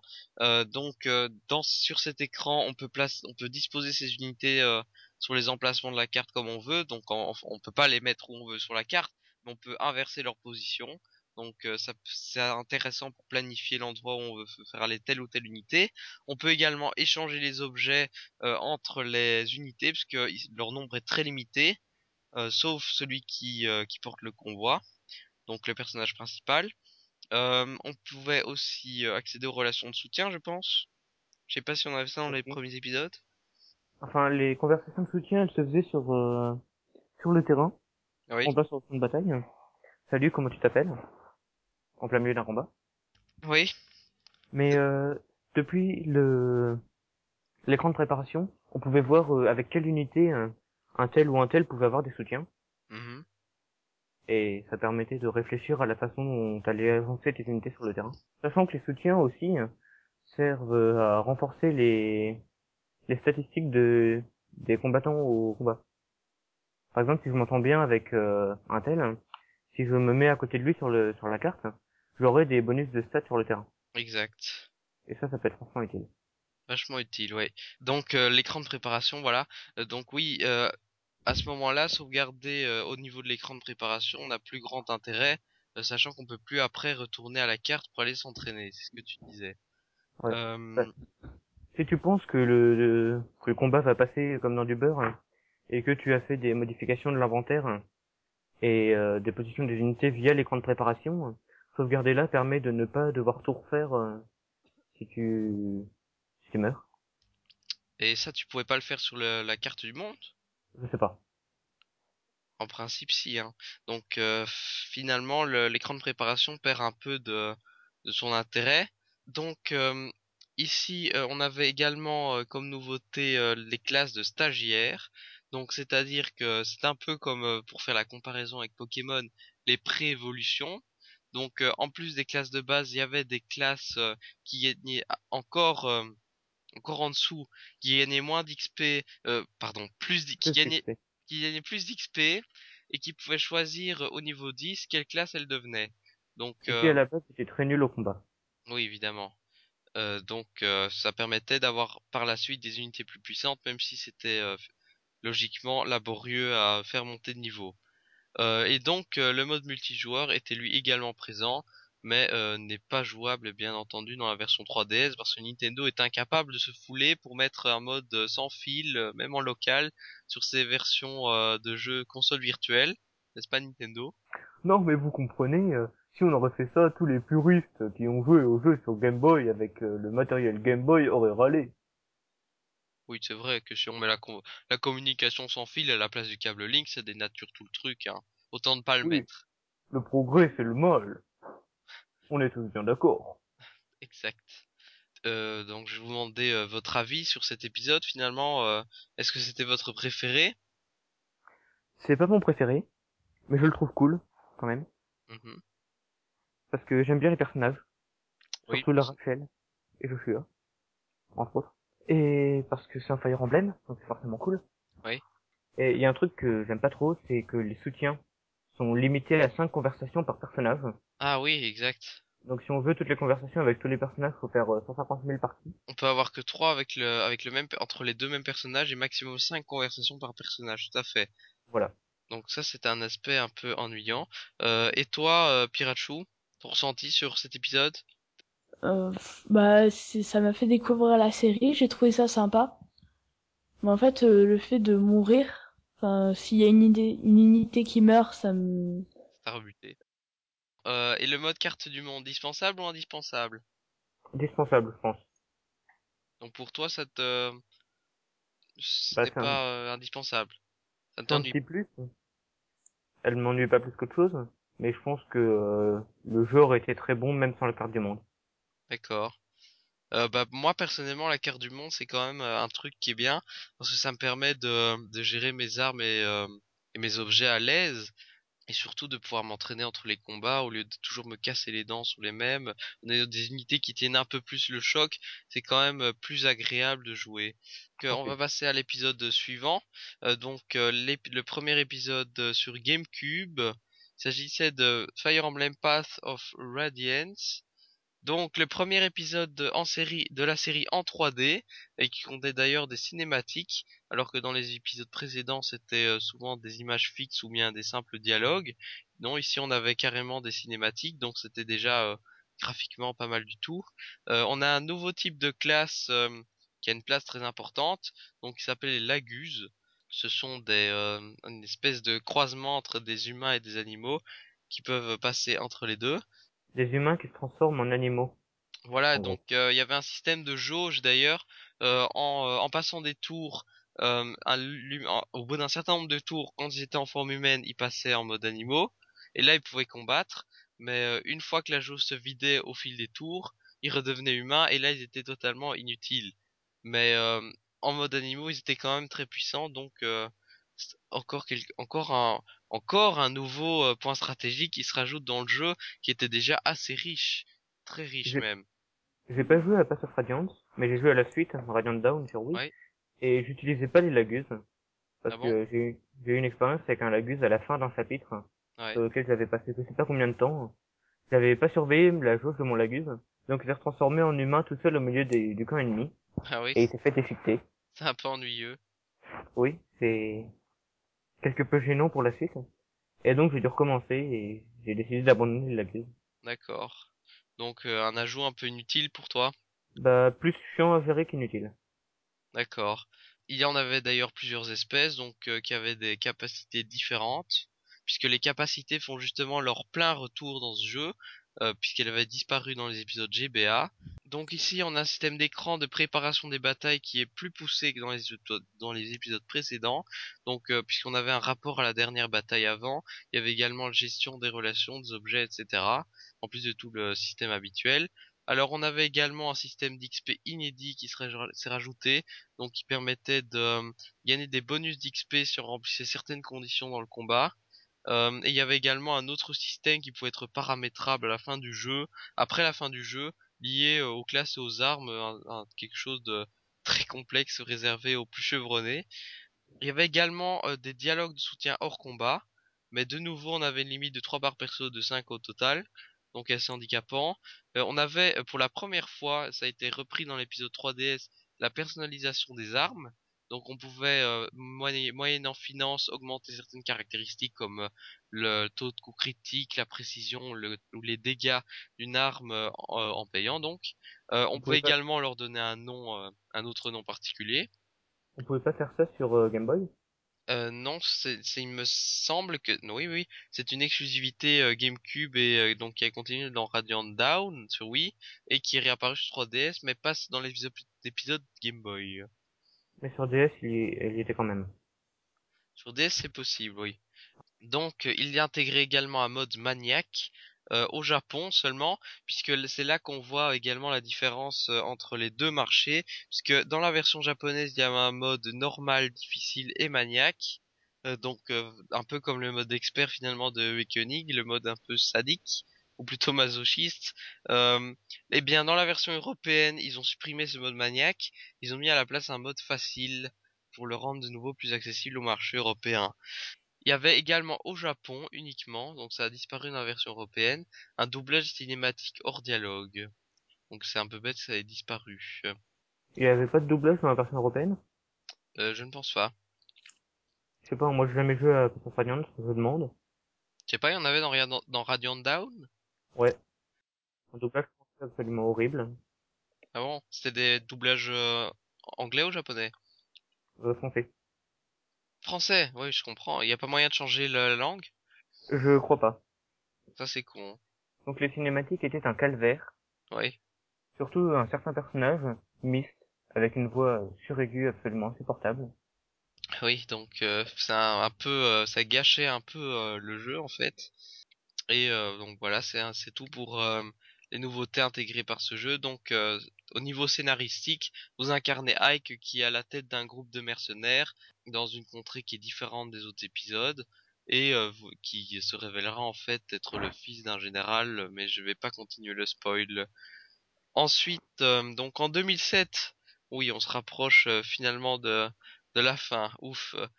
Sur oui, en 2007, Radiant Down. Donc il se passe trois ans après Part of Radiance. Tous les persos euh, de cet épisode sont présents, plus des nouveaux. Donc il y a en tout 72 personnages. Euh, il y a également euh, un mode d'imp- d'importation de sauvegarde pour bénéficier de bonus. Il y a également des différentes améliorations par rapport à la version GameCube que je vais pas détailler. Mais le jeu a été assez bien reçu, sauf par GameSpot qui lui a donné un 6 sur 10, car il le trouvait trop dur pour les nouveaux arrivants, et qu'il n'y avait aucune utilisation de la Wiimote, peu ou pas d'amélioration graphique. Alors pour ce qui est des graphismes entre la GameCube et la Wii, c'est un peu normal que ce soit pas faramineux, puisque la console à la base est comme ça. Le jeu est trop dur, mais c'est le principe de Fire Emblem d'être dur. Enfin, c'est stupide de, de baisser la note pour ça. Un peu, oui. Euh, sinon, toi qui as joué à cet épisode, qu'est-ce que tu en as pensé à part les cinématiques? Eh ben que c'est un très bon Fire Emblem D'accord que, que j'ai perdu. Impossible de remettre la main dessus. Ah bon? C'est bête ça. C'est l'un des avantages du dématérialisé. Notez, ils sont rares, mais il y en a. Oui. Donc euh, j'ai... En fait, ça se passe en quatre parties, hein, séparées en plusieurs chapitres. D'accord. Et on change de personnage entre les parties. Mhm. Et donc, euh, bah, c'est- j'ai bien aimé. Parce que je commençais à en avoir marre des personnages au bout du dixième chapitre avec. Ouais. Parce que ça se, re- ça se renouvelait pas trop. Et puis, euh, il y a un tas de personnages intéressants, même si euh, jouer à, Radiant... jouer à Path of Radiance avant les rendrait mieux. Mhm. Hein Parce que les conversations de soutien ont disparu. Oui, c'est un peu con ça. Maintenant, on peut avoir des soutiens avec tout le monde, mais le soutien, c'est euh, salut, salut. Oui, c'est un peu de la merde. Voilà. Sinon, c'est un, c'est un super jeu, l'un des meilleurs de la Wii. Et qui est Et assez, assez dur à trouver en fait. Ouais, moi je l'ai eu euh, sur internet en version anglaise. Et Fire Emblem, c'est quand même, c'est quand même euh, assez dur à trouver, hein. Euh, surtout les versions euh, Wii et GameCube. Ouais. Faudrait que j'achète d'ailleurs la version GameCube. Voilà, donc Ouais. rien d'autre à dire? Bah, que c'est l'un de mes Fire Emblem préférés. D'accord. Bah, écoute, on va pouvoir passer alors à la première version de DS, donc qui était Shadow of Dragons, ou of Dragon tout simplement, qui est sorti donc en D'accord. 2008 euh, sur euh, DS.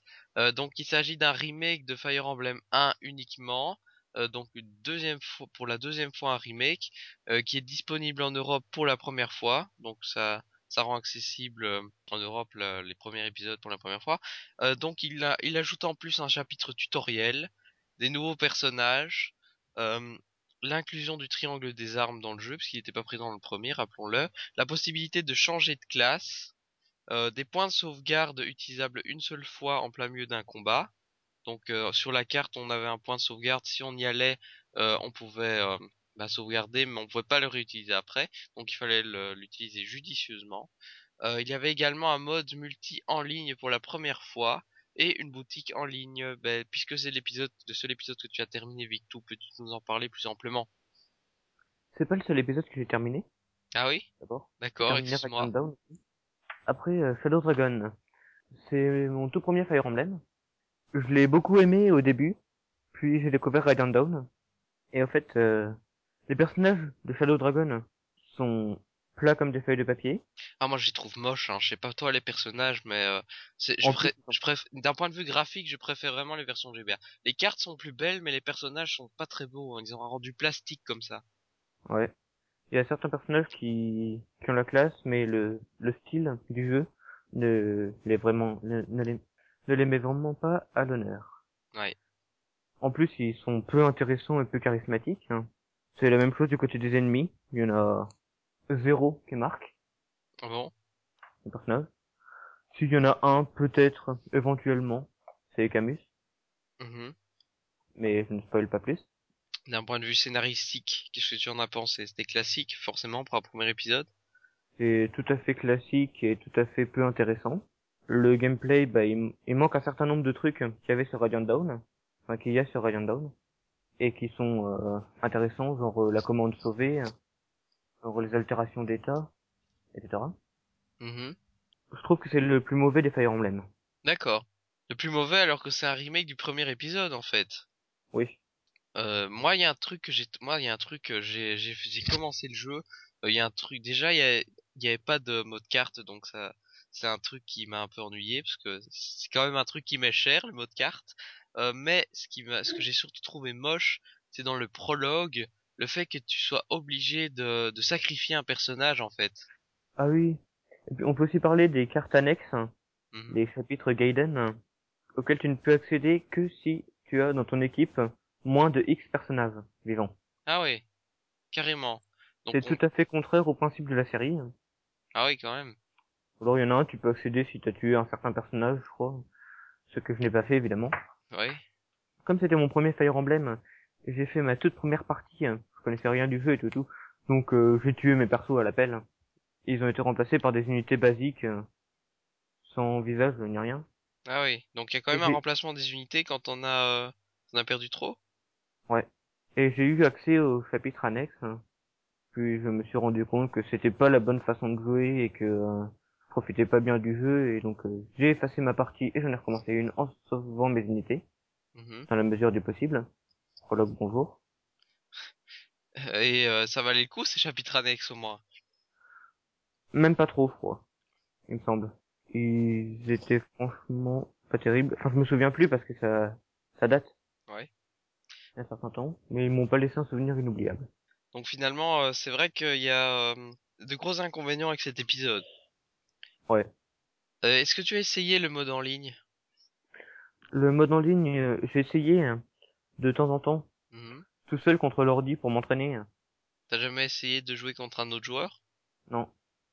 Mais j'ai vu sur le forum, euh, sur un, sur quelques forums internet, que le mode en ligne était rempli de tricheurs avec des persos qui avaient 999 PV et des attaques de au moins 3600, Action Replay? Par exemple. Ou simple euh, fail du jeu. Ah bon, parce qu'il était buggé en plus. Il était pas super buggé, mais je crois qu'il y avait un ou deux bugs qui étaient exploitables si on, si on gère bien. Et qui permettaient d'avoir euh, une arme totalement euh, pétée. D'accord. Exploitable par erreur. En général. Donc un mode en ligne loin d'être marquant. Qu'est-ce que t'as pensé de tes, pa- de tes parties vers versus l'ordi? Ben que je me battais contre mes persos et bah ça m'a pas marqué non plus. D'accord. Donc euh, le peut-être le moins bon des Fire Emblem À mes yeux, c'est ça. Bah, c'est vrai que euh, euh, depuis euh, Fire Emblem 7, il y a beaucoup de fans qui considèrent que, la, que c'était l'apogée et que depuis la série a lentement décliné. Mais bon, euh, c'est c'est aussi pour ça que Fire Emblem Awakening s'appelle comme ça. Ouais. Le un réveil de la série finalement.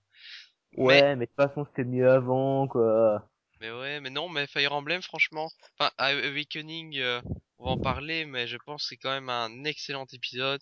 Euh, mais d'abord, il y a encore un dernier épisode entre temps, c'est Shinmuncho no Nazo, donc le nouveau mystère de l'emblème. Donc cette fois c'est un remake de la, du livre 2 de Muncho no Nazo. Donc on en avait parlé, il y avait un remake euh, de la première, de- du premier Fire Emblem dedans, avec en plus une suite. Donc euh, cette fois c'est le remake uniquement de la suite, euh, après le remake du premier épisode, euh, donc euh, Shadow of Dragon. Alors cet épisode est resté curieusement exclusif au Japon. C'était peut-être après le, rela- le relatif échec de euh, Shadow of Dragon, qui donc ils ont décidé de le laisser exclusif au Japon. Euh, donc le mode en ligne était toujours présent. Euh, on pouvait personnaliser l'ami de Marthe, donc ça par contre c'est quelque chose qui a été repris dans Awakening. Euh, il y avait également un prologue euh, qui a été rajouté et des chapitres parallèles. Et, euh, petit bonus, euh, les chapitres de la saga Akenaya, donc euh, l'épisode Satellaview, étaient également jouables. Et donc on a bien sûr un retour de tout- tous les persos euh, exclusifs à Shadow of Dragon. Et il y avait un, un mode casual. Déjà? Dans celui-là? Il me semble, oui. C'est peut-être des bêtises, mais il me semble qu'il y en avait un. D'accord. Bah en tout cas, il n'a pas passé les frontières du Japon, donc il ne devait pas être aussi exceptionnel que ça. Non. Euh, donc euh, nous en venons euh, enfin euh, après près d'une heure de, de, de podcast à notre jeu de la semaine. Donc il s'agit de Fire Emblem Awakening.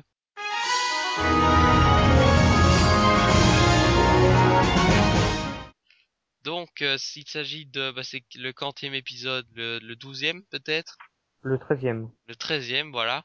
Donc Et on compte pas, euh, DS, Akanaya, Saga, machin truc. Ouais. Donc euh, celui-ci se produit euh, se produit sur le continent d'Akaneya de nouveau. Euh, bon, ce n'est pas dit explicitement dans la série, mais il suffit de comparer la carte de Awakening avec celle de du premier épisode pour en être certain. C'est quasiment la même. Par contre, ça se passe plusieurs centaines d'années plus tard, puisque euh, on peut le voir euh, dès que Chrome voit euh, celui qui se fait appeler Marthe. On va éviter le spoil pour le moment eh bien, il dit euh, Marthe comme le héros légendaire, donc on peut penser euh, qu'il y a bien sûr plusieurs centaines d'années qui se sont écoulées. Euh, donc, Et puis c'est plus les mêmes pays. et ce, les, oui, bien sûr, les, les pays ont également changé. Alors, le jeu se passe également sur un deuxième continent, mais euh, dans une moindre mesure, c'est-à-dire celui de Valm, qui était celui de Fire Emblem Gaiden. Donc, on l'a dit, c'était un épisode parallèle qui se passait en même temps, donc les deux continents assez proches.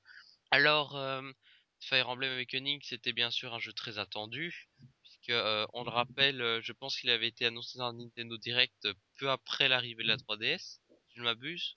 En tout cas, il avait mis beaucoup, il a mis beaucoup de temps pour venir euh, chez nous du Japon, puisqu'il a fallu très exactement un an entre la sortie japonaise le 19 avril 2012 et la sortie européenne le 19 avril 2013.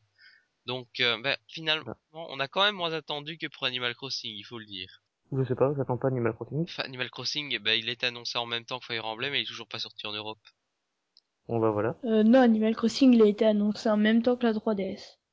Ah oui, en plus, Mm. il était annoncé encore Je plus crois que tôt. c'était le premier jeu annoncé. Non, c'était pas le premier, c'était Kid Icarus. Oui, ben, un des premiers. Enfin. Euh, donc, euh, cette- ce Fire Emblem propose euh, tout d'abord des graphismes plus différents que jamais, euh, des cinématiques Oui. euh, simplement grandioses. Donc, au niveau euh, graphique, bah, ils ont fait euh, un très un, un énorme effort. hein, on le voit, Euh, la team de développement voulait faire un réveil de la série, donc voulait un peu trancher avec les précédents épisodes, tout en faisant ce que donc ils l'ont dit dans Iwata demande spécial Fire Emblem Awakening. Donc, ils ont dit que les développeurs voulaient faire euh, un brillant amalgame. Donc c'est-à-dire euh, prendre tous les meilleurs points des épisodes de la série précédente. Donc euh, j'ai rappelé, j'ai rappelé ben, en le disant en faisant la rétrospective des jeux, j'ai dit que certains points avaient été repris dans Awakening. Donc on a par exemple les les chapitres annexes, euh, la personnalisation du héros, le mariage, etc. Donc tout ça, ça a été repris des épisodes précédents. Mais avec ça, euh, ils voulaient un peu euh, réveiller la série puisque c'était un peu entre guillemets endormi avec les épisodes DS. Et donc pour ça, ils veulent trancher avec le style graphique en changeant les personnages. Ils Euh, ont changé de character designer, je crois. C'est maintenant c'est le même que celui qui a fait le le design de No More Heroes. Oui, je pense aussi. Euh, Le changement se voit. Et d'ailleurs, il paraît qu'il avait eu un travail de fou puisqu'on lui a demandé près de 70 personnages. Près de combien? 70 si vous voulez, mais 70 je le dis quand même. C'est mieux. non, c'est pas mieux. Euh, donc, mieux. donc il avait eu une masse de travail faramineuse, euh, mais euh, il trouvait, la team de développement était quand même très enthousiaste au développement de, de ce jeu et on le ressent d'ailleurs en y jouant. Le jeu, le contenu du jeu est tout simplement titanesque. Ouais. Donc euh, on a euh, un retour du mode carte, notamment. Euh, la, donc j'ai dit la personnalisation de l'avatar. Euh, donc le design des personnages, mais aussi leur caractère a été euh, très fort développé, puisqu'ils le disent, l'essence d'un Fire Emblem, c'est l'attachement au personnage et à leurs relations. Et puis les personnages de Awakening, j'ai l'impression qu'ils sont beaucoup plus modernes que ceux des autres Fire Emblem, que ce Oui. soit dans le design ou dans les conversations. Oui, c'est vrai. Donc, on voit qu'ils ont changé de un peu le design de la série. Au niveau, euh, au niveau de des musiques, euh, on voit que euh, bah, ça a été très bien travaillé en fait. Les musiques sont, euh, surtout celles en phase de dialogue, elles sont magnifiques. Oui. Probablement. Ouais, elles sont, elles sont sympas, moi j'aime bien. Orchestral en plus, moi j'ai j'ai vraiment aimé les mu- musiques. Alors, euh, d'un point de vue euh, audio, ils ont également ajouté des voice-over. Dans les phases de dialogue, ils n'ont pas, ils ne les ont pas doublés. Ils ont juste doublé les cinématiques. Mais dans les phases de dialogue, on a quand même une petite réplique cinglante, comme ils le disent, qui exprime l'état d'esprit du personnage euh, euh, en cohérence avec la réplique. Donc, euh, par exemple, oh, ou bien euh, Ah si. I see, oui, exact. Euh, donc, euh, de, genre de, de petites répliques comme ça, et donc ça s'appelle des voice-over qu'ils ont ajouté. Donc ça, ça renforce vraiment l'ambiance du jeu, je trouve. Moi, il y a une musique, une musique que j'aime beaucoup. C'est euh, Décret divin, qui s'appelle euh, Divine Decree en anglais. C'est une musique de combat qu'on trouve euh, au chapitre, euh, je sais plus trop combien, environ 8-10, Ouais. donc on l'a. Et que j'aime beaucoup. C'est très épique. hein. Et, et voilà, ben, on pourrait la prendre pour la musique de la semaine, peut-être. on pourrait. On verra. Hein. Euh, on verra à la fin de ce podcast qu'on aura choisi. Donc, euh, on a également un retour des capacités de combat, euh, donc euh, qui sont assez pratiques finalement, parce que même en, en faisant monter un personnage de niveau, donc par exemple au niveau 10, ils acquièrent de nouvelles capacités, et en changeant de classe, puisqu'il y a un objet pour changer de classe qui est de retour, euh, ils peuvent garder ces capacités-là et accumuler toutes celles, euh, bah, toutes celles qu'ils ont déjà acquises en fait. Et les transmettre à leurs enfants. Ah oui, puisque en plus, on l'a dit, le mariage est de retour et euh, eh bien les enfants aussi. Donc euh, les capacités sont également héréditaires, les statistiques aussi. euh, en, en augmentant le soutien des unités euh, jusqu'au niveau S, puisque euh, le, les soutiens est déterminé par des lettres. Donc on a C, B, A, et entre un homme et une femme, il peut y avoir un, un rang de soutien S. Et donc dans ce cas-là, les deux unités sauf entre frères et sœurs. Ah oui, entre frères et sœurs, évidemment, ils ont ils ont résolu quelques problèmes d'inceste dans le jeu. Euh, donc, euh, quand le rang S est atteint, les deux unités peuvent se marier et elles ont un enfant qui euh, bah, qui hérite des différentes statistiques du père et de la mère. Donc, je pense que la, la couleur des cheveux dépend de celle du père. Petit, Oui, dé- sauf pour l'enfant de l'avatar. petit oui, petit détail comme ça. Et ça amène euh, encore euh, un point en plus puisqu'il y a déjà euh, au niveau des unités, le choix est titanesque. Puisque euh, Nintendo a choisi de, d'ailleurs, on le félicite pour ce choix de nous proposer chaque semaine du contenu supplémentaire.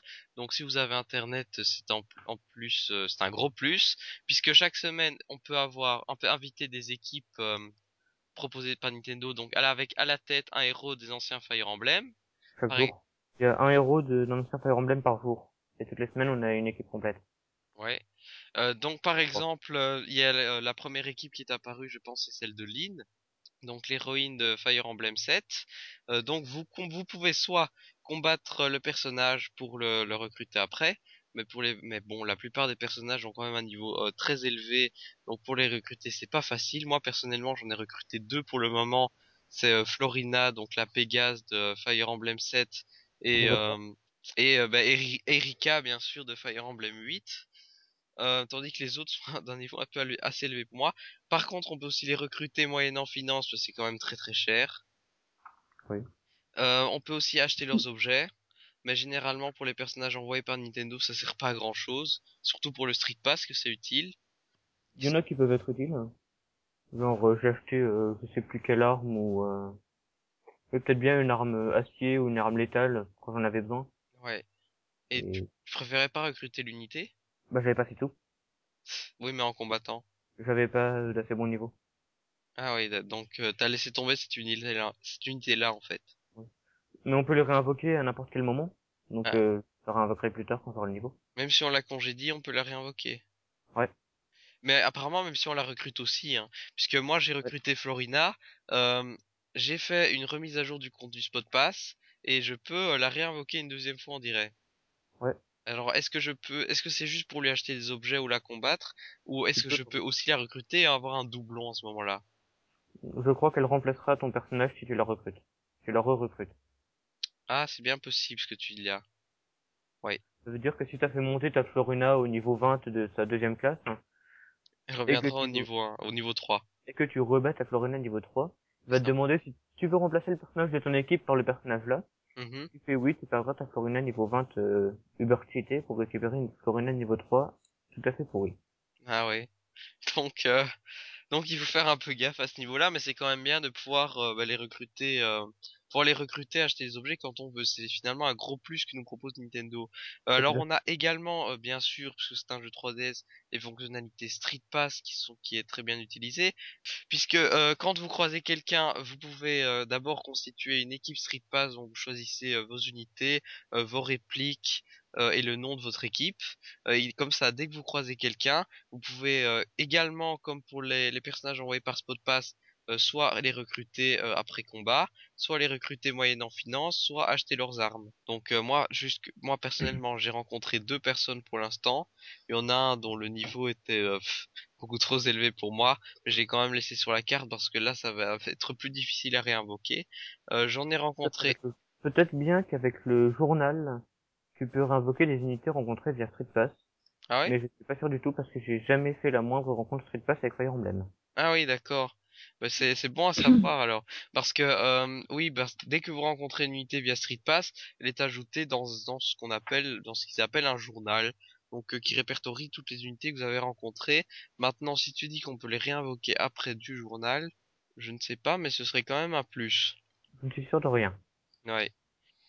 Euh, donc, en plus de ce contenu Spot Pass envoyé, de, donc de ces personnages envoyés par Nintendo, on peut également recevoir gratuitement des objets. On peut également euh, recevoir des groupes bonus pour le euh, pour le, euh, le mode alliance. Donc euh, oui, il y a un mode sans fil dans ce jeu, mais cette fois c'est un mode alliance et pas un mode de combat direct comme on a pu avoir sur DS en Wi-Fi ou euh, sur GBA. C'est un mode où vous, euh, on peut être à deux et s'allier pour combattre un ennemi géré par l'ordinateur. Alors moi j'ai pas d'amis qui a ce, le jeu donc j'ai pas eu le loisir de le tester, mais à mon avis ça doit quand même être très sympa. Ouais. Je pense qu'on doit bien pouvoir s'éclater. hein. Et moi, j'attends que mon meilleur ami l'a faite. Ouais. C'est dans ses projets. Mais il l'a pas encore. Oui, bah moi aussi, euh, je connais personne qui a le jeu. Et j'en connais aucun, aucun, aucun qui va, qui va se l'acheter. Et là on se dit c'est quand Mais même c'est que en, c'est que, c'est que en local. Mais voilà, Ouais. c'est justement là que j'en venais. C'est dommage. Euh, pourquoi ne pas avoir fait ça en, en online? Puisque euh, on Je s- sais pas. La, puisque le jeu la c'est flemme de, ouais, parce que c'est vrai que le jeu c'est bien vendu, mais euh, c'est quand même assez difficile de trouver quel... de trouver un ami qui a le jeu et pouvoir jouer en mode alliance avec. Alors pourquoi ne pas avoir Surtout proposé ça en ligne quoi? Surtout chez moi. Oui. Et les développeurs, hein, quand ils ont commencé à développer le jeu, ils connaissaient pas du tout les capacités de la console. Mhm. Parce qu'elle venait de sortir ou elle était pas encore sortie. hein. Bref. D'ailleurs, c'est pour ça qu'ils ont pas modélisé les pieds des personnages. hein, Parce qu'ils avaient peur qu'il y ait trop de choses et que ça, ça pose des problèmes. Donc, je sais pas si l'absence de, d'alliance en live, en online, vient de là. Bah, il faut quand même remarquer qu'ils ont fait un, eff- un, un bel effort sur la modélisation des personnages puisque chaque unité est facilement reconnaissable sur la carte. Et il Ouais. paraît d'ailleurs que ça a été un challenge pour eux. Ouais, c'est cool, je trouve. Et d'ailleurs le jeu euh, euh, est très beau, la 3D euh, est bien utilisée je trouve. Ouais. Ouais, elle est super profonde. Ouais ouais. Ouais, les cinématiques elles sont en 3D, c'est à chaque fois qu'il y a les cinématiques, moi j'active la 3D parce que ça Ah, ajoute quelque chose quoi. Ouais, mais euh, donc les cinématiques sont dans une espèce de mélange entre de la 3D et de et un animé de manga. Ça ça rend pas mal je trouve. Ouais. Euh, et donc euh, les combats, ils ont euh, également fait un bel effort graphique. On peut le voir, euh, donc les combats qui sont très bien animés. Euh, on a également le choix de plusieurs points de vue. Donc on a euh, la vue euh, dynamique, la vue euh, standard où euh, on se place vraiment comme dans les autres Fire Emblem euh, devant. Tandis que la vue dynamique, ça- la caméra suit un peu le personnage qui attaque. Et également une vue subjective. Donc pour se mettre à la place du personnage euh, qui attaque. Bon, c'est sympathique comme, comme ça, mais c'est assez anecdotique. Euh, on a également euh, la possibilité de stopper la cinématique euh, avec un bouton pause, ou également de l'accélérer si c'est trop lent. Moi, je le fais quand il y a des, tu vois, des espèces de monstres euh, assez liquides comme ça, euh, qui combattent avec des griffes. Ah oui. Ils, ils te mettent toujours trois quarts d'heure à t'attaquer. Ouais, c'est chiant. C'est pour ça que moi j'accélère pour ces moments-là. D'ailleurs, certains préfèrent couper les cinématiques qui, à la fin, quand tu commences 25 fois le combat, deviennent un peu chiantes. Mais par contre, elles sont bien assez bien faites. Pendant les combats, Mais dans, dans les combats, je crois que, enfin, je le fais des fois. Quand t'as pas envie de voir euh, la scène de combat, en fait, t'appuies sur Start et ça la passe. Ouais, et Tu aussi vois moyen, juste les points d'expérience à la fin. mais il y a aussi moyen de désactiver les animations combat. hein. et pendant les combats, si t'appuies sur L ou R, tu peux zoomer et dézoomer. Ouais, Tu peux euh, déplacer euh, plus ou moins. Enfin, tu peux regarder autour de toi avec le joystick. Et je trouve que les, anima- que les animations, elles sont jolies, mais elles sont très loin des animations qu'il y avait sur Game Boy, par exemple, ah ouais. avec les coups critiques des brouteurs de Fire Emblem 8. Mhm. Ah, C'est pas du tout le même style. Oui, c'est ça. Le style est très différent, mais moi je trouve que ça rend quand même pas mal. Oui, ça rend pas mal. Euh, sinon, on a également les duos qui arrivent. Le système de combat côte à côte et de duo. Ouais. Donc euh, c'est aussi assez pratique si on veut euh, bah, protéger une unité plus faible, puisque le fait de combattre en duo déjà non seulement ça augmente l'amitié, donc euh, pratique si vous voulez euh, développer vos relations, mais en plus euh, ça augmente différents stats comme euh, précision, coup critique euh, et même plus si, euh, si, si affinité. En plus de bonus de statistiques brutes comme euh, force plus 5 et défense plus 3 par exemple, Ah oui. et, et l'unité euh, passive, disons, ne peut pas se faire toucher quand elle est en duo. Donc pour protéger ta soigneuse par exemple quand elle est renfort qui Ouais. arrive à droite, à gauche, en haut ou en bas et au milieu du terrain, tu la mets en duo avec euh, la grosse unité en armure, c'est sûr qu'elle aura rien. Mais donc ça remplace le mode sauvetage en fait. Voilà. Ouais. Euh, mais sinon, euh, sinon ça permet aussi à certains moments, donc euh, plus il y a d'affinité entre vos deux personnages, plus il y a de chances qu'il y en a un qui vienne protéger celui qui se fait attaquer et donc annuler les dégâts de l'attaque, mais également qui vienne attaquer euh, une, euh, une deuxième fois euh, juste après l'attaque du euh, personnage principal. Ouais. Euh, ben sinon, comme, no- comme autre nouveauté, ben, il y a les DLC. Alors euh, ça aussi on pourra en débattre. Euh, Est-ce qu'ils sont bien utilisés dans le jeu? Bah ça dépend de ce qu'on appelle bien utilisé. Bah, est-ce que, euh, bah, moi personnellement, je trouve que euh, je vais pas scandaliser le truc pour les DLC parce que on voit euh, franchement que l'équipe a fait un énorme effort sur le contenu du jeu et d'ailleurs ils l'ont dit dans Iwata demande euh, que euh, au moment où ils ont eu l'idée de faire du contenu supplémentaire, enfin de, de- au moment où ils ont eu même certaines idées, euh, soi-disant, bon bah après euh, ils pourraient peut-être mentir, hein, parce que Nintendo c'est vrai qu'ils veulent toujours se faire du fric en plus, euh, mais soit donc ils- disent que le développement était terminé quand ils avaient eu cette idée-là et que donc ils sont plus à l'aise de le faire en DLC pour que ça sorte peu après. Enfin, euh, quand même, j'ai quand même quelques doutes pour euh, certains packs comme Héros du passé, parce que là, euh, c'est, on voit que c'est totalement annexe à l'histoire. Euh, vraiment à du DLC pur, et dur. Ouais, c'est ça, c'est totalement annexe à l'histoire, ça permet d'avoir un personnage plus ancien, mais c'est un truc qui aurait pu être proposé euh, en carte bonus en fait en, en- niveau bonus puisque euh, on le voit euh, dans le dans le mode euh, bah, spot pass il y a il y a aussi moyen d'avoir des cartes bonus comme ça mais gratuitement Donc on voit que Nintendo essaie quand même de se faire un peu de fric là-dessus, mais euh, ça reste pas trop envahissant, quoi. Et avec moi, ça marche. Je remplis Tu- le porte-monnaie de Nintendo. Ah oui, tu t'en, tu t'en es acheté? J'ai acheté euh, deux packs. Le Mhm. pack euh, des héros du passé et le pack voyage. D'accord. Et euh, quel est ton avis là-dessus? Eh ben... Ouais. C'est-à-dire? C'est-à-dire que c'est des combats supplémentaires. Mais euh, c'était bien pour le prix? Je sais pas. Donc tu, tu- est-ce que tu regrettes d'avoir payé, euh, je sais pas moi, 5 euros pour euh, 3 maps en plus? Non. Je D'accord. regrette pas parce que j'ai pas tendance à regretter. Et puis ça permet de recruter euh, Marthe, Roy et Mikaya dans un nouveau design et tout. Ou pour l'autre d'avoir des conversations euh, bonus et surtout un gros tas d'expérience. Mhm. Parce que les ennemis des du pack voyage sont du genre à ramener beaucoup d'expérience. Ah ouais? Et avoir des techniques euh, particulièrement chiantes comme passage comme passage qui permet de passer sur une case qui est occupée par une de tes unités pour attaquer derrière. Ah ouais, pas mal. Ou contre qui renvoie les dégâts dans ta tronche. Mhm. Ça veut dire que si, si tu lui enlèves 35 PV, il t'enlève 35 PV en même temps, en plus de sa contre-attaque. Ouais, Donc c'est un personnage qui, euh, ça fait mal. qui, enlève, qui enlève plus de points de vie à l'ad- à l'adversaire qu'il en a lui-même. Et que, que lui-même. Et il y a Guérison, entre autres, qui rend euh, 30% des PV à chaque tour. Il y a Miracle, qui euh, permet de sauver l'unité avec un seul PV pour éviter un coup fatal. Ouais, Et qui s'active, euh, qui a un- une chance d'activation selon la caractéristique chance de l'unité. Mhm. Évidemment, toutes leurs chances est au maximum. ouais. Bah donc euh, c'est c'est vraiment euh, c'est un niveau un peu challenge en fait. Bah, à mon niveau, oui. Et euh, bah, la difficulté de cet épisode, je pense qu'on peut pas s'en plaindre. Hein. Le mode, le mode, le mode facile, bon, c'est c'est vraiment pour les néophytes. Le mode difficile est, je pense, à la hauteur des autres Fire Emblem. Le mode normal est facile, le mode difficile est difficile, le mode expert est... Le mode Et- expert, c'est carrément masochiste. Hein. J'ai essayé euh, sur la démo, je me suis cassé la tête. euh, je suis recommencé euh, au moins une dizaine de fois pour réussir le mode pour réussir le deuxième niveau en mode expert sans être mort. J'ai quand même réussi, mais je me dis, euh, je vais quand même pas faire ça pour chaque chapitre, quoi. Et le mode dément, c'est une vaste blague. Euh, Il y a un mode, oui, il paraît qu'il y a un mode lunatique plus.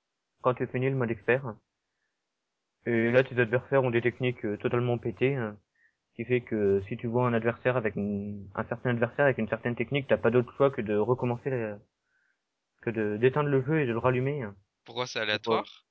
pour euh, oui D'accord, l'attribution aléatoire de techniques ul- ultra pétées. d'accord. Bah c'est un truc de fou. Est-ce que quelqu'un, est-ce que quelqu'un dans le monde seulement a déjà fini ce mode? Quelqu'un l'a l'a essayé, je crois bien que quelqu'un l'a fini, Ah ouais. mais je m'y risquerai pas. Moi non plus, hein. Mais déjà, le mode expert, je crois que je le terminerai jamais. Non. Même, même si je vais quand même l'essayer une fois que j'aurai terminé le, le mode difficile, sans doute. Euh, donc, euh, bah, de quoi est-ce qu'on n'a pas parlé? Les cases event peut-être? Donc, euh, il y a, Ouais. oui, la- le mode caserne notamment et les cases event qui permettent de rapporter euh, des objets spéciaux dont euh, certains font référence à la série. Je pense à l'épée d'Erika. euh, quoi exemple d'autre? L'épée de l'épée de Leif, Ouais. l'épée de la hache d'Hector, qui est une hache ultra puissante. Donc euh, ici c'est de nouveau des, des petits bonus qui permettent de rendre le jeu moins difficile et euh, bah, plus sympathique puisque c'est des références à la série. Euh, donc les cases event c'est des cases, donc il y a toujours deux cases par euh, par map où euh, ça peut être des objectifs stratégiques puisque ça peut rapporter de l'XP ou des nouveaux objets. Par contre quand c'est des branches tu râles parce que tu sais pas quoi en faire. Si, ça peut être cool quand tu la, quand tu mets la branche à Lonzo par exemple, pour euh, bien entamer les, les points de vie de l'adversaire, hein, pour lui laisser trois points de vie pour euh, une unité faible. Mhm. Mais Ah franchement, pour ça. Ah si, attention, ça, rend, ça rapporte 25 écus quand tu les revends. Ah oui, Rapporte 25 écus. Ouais, c'est quasiment rien quoi. Non. Mais c'est toujours ça de prix. Ouais, Parce qu'avec euh, 100 branches, tu as 2500 écus. ouais, tu vas pouvoir te payer une lance. Ouais Euh, voilà. Euh, donc euh, finalement, euh, je pense qu'on a fait un peu le tour. Ah oui, un petit euh, petit truc sympa. Est-ce que t'as essayé les visions de Baba? Ah oui, c'est complètement stupide et mais c'est rigolo. Oui, c'est donc euh, donc c'est c'est dans le menu extra du jeu, donc ça permet de voir les euh, de voir ce que ressentent les personnages l'un pour l'autre. Donc on a des la plupart du temps c'est euh, un peu un peu stupide et on voit qu'il y a des trucs aussi un peu bizarres. Donc euh, donc ici, euh, tous, les, personnages peuvent être homo, il y a, il pas d'exception. Donc par exemple, il dit euh, qu'entre un, personnage et un tel, lui dit wow c'est le grand amour machin. Par exemple, si c'est la relation maximum entre euh, deux hommes, il met je ne vous juge pas. Si c'est entre un homme et une femme, il dit il y a des auberges pour ça. Sinon, il dit si c'est des mauvaises relations, donc il- à chaque fois on a un- euh, trois petits mots pour expliquer, par exemple des intérêts, euh, etc. Donc par exemple, il dit c'en est presque comique. Donc euh, c'est un peu sympa euh, si on veut rigoler cinq minutes, mais je pense pas que ça ait vraiment de rapport avec le niveau de soutien dans le jeu. absolument pas. Voilà. C'est du hasard parfait. Donc c'est juste c'est juste pour se marrer. Ouais. Bah sinon, il me semble qu'on a fait le, le tour. Hein. Si vous avez encore quelque chose à dire, enfin, euh, alors, on, on- ou alors on peut conclure sur euh, ce débat. Moi, j'adore le fait qu'on puisse marier ses persos. Ouais. C'est trop Ouais, cool. moi aussi, j'ai- j'aime bien, ouais, c'est, c'est sympa. Vous avez marié qui, vous? Bah moi, j'ai ça. pas encore assez avancé dans le jeu. T'en es où toi, Pirachu? J'en suis, euh, je vais pas spoiler, mais à, à l'arbre. Oui, mais dis-moi le nom de près. numéro du chapitre. Je m'en fous de l'endroit. Le 16, Euh, voix divine, plus. comme moi. Ça doit être, ouais, 13. Ça doit être euh, un truc comme ça, 13. 13. Et vous avez, vous avez déjà Ouais, Ouais, fait je dois être rien. vers le 13. 10, 16. 13. Avec un 1 et un 6. C'est le 16, même que moi. Euh, et vous Ah, avez mais il me déjà, mar- que j'étais plus, vous avez déjà je marié, des... souviens plus, euh. Vas-y. vous avez déjà marié des persos? Oui. D'accord. Et euh, bah ça se passe comment en fait? Et ben, en Euh, fait, quand t'arrives au, au niveau de soutien S, Mhm. il y a un dialogue. Et voilà. Et voilà. Et il y a un enfant direct ou il faut attendre. Non. Faut attendre euh, un, un, un moment particulier.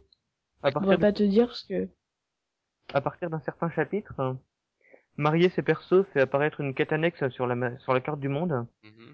Quête annexe pendant laquelle tu pourras recruter les enfants. D'accord. Donc sont c'est- particulièrement qui viennent du futur. Ah oui, d'accord. Donc c'est pas comme dans euh, dans l'épisode euh, 3 euh, ou l'épi- dans l'épisode 4 où, euh, où c'était dans la deuxième partie 20 ans plus tard qu'on jouait les enfants. Donc ici ils viennent du futur, c'est bien ça. Voilà. D'accord. Moi, j'ai marié euh, mon personnage avec euh, Cordelia. J'ai marié Chrome et Sumia. Ouais. Comme dans marié- le comme dans la cinématique début. Euh... Ah. Si, on voit que Chrome est marié avec Sumia. J'ai marié Veik et Myriel. Mhm. Quand elle l'a quand elle l'a traité d'abruti, je me suis dit ouais, ceux-là ils vont finir ensemble. Et j'ai marié euh, et Gaius. Ah oui.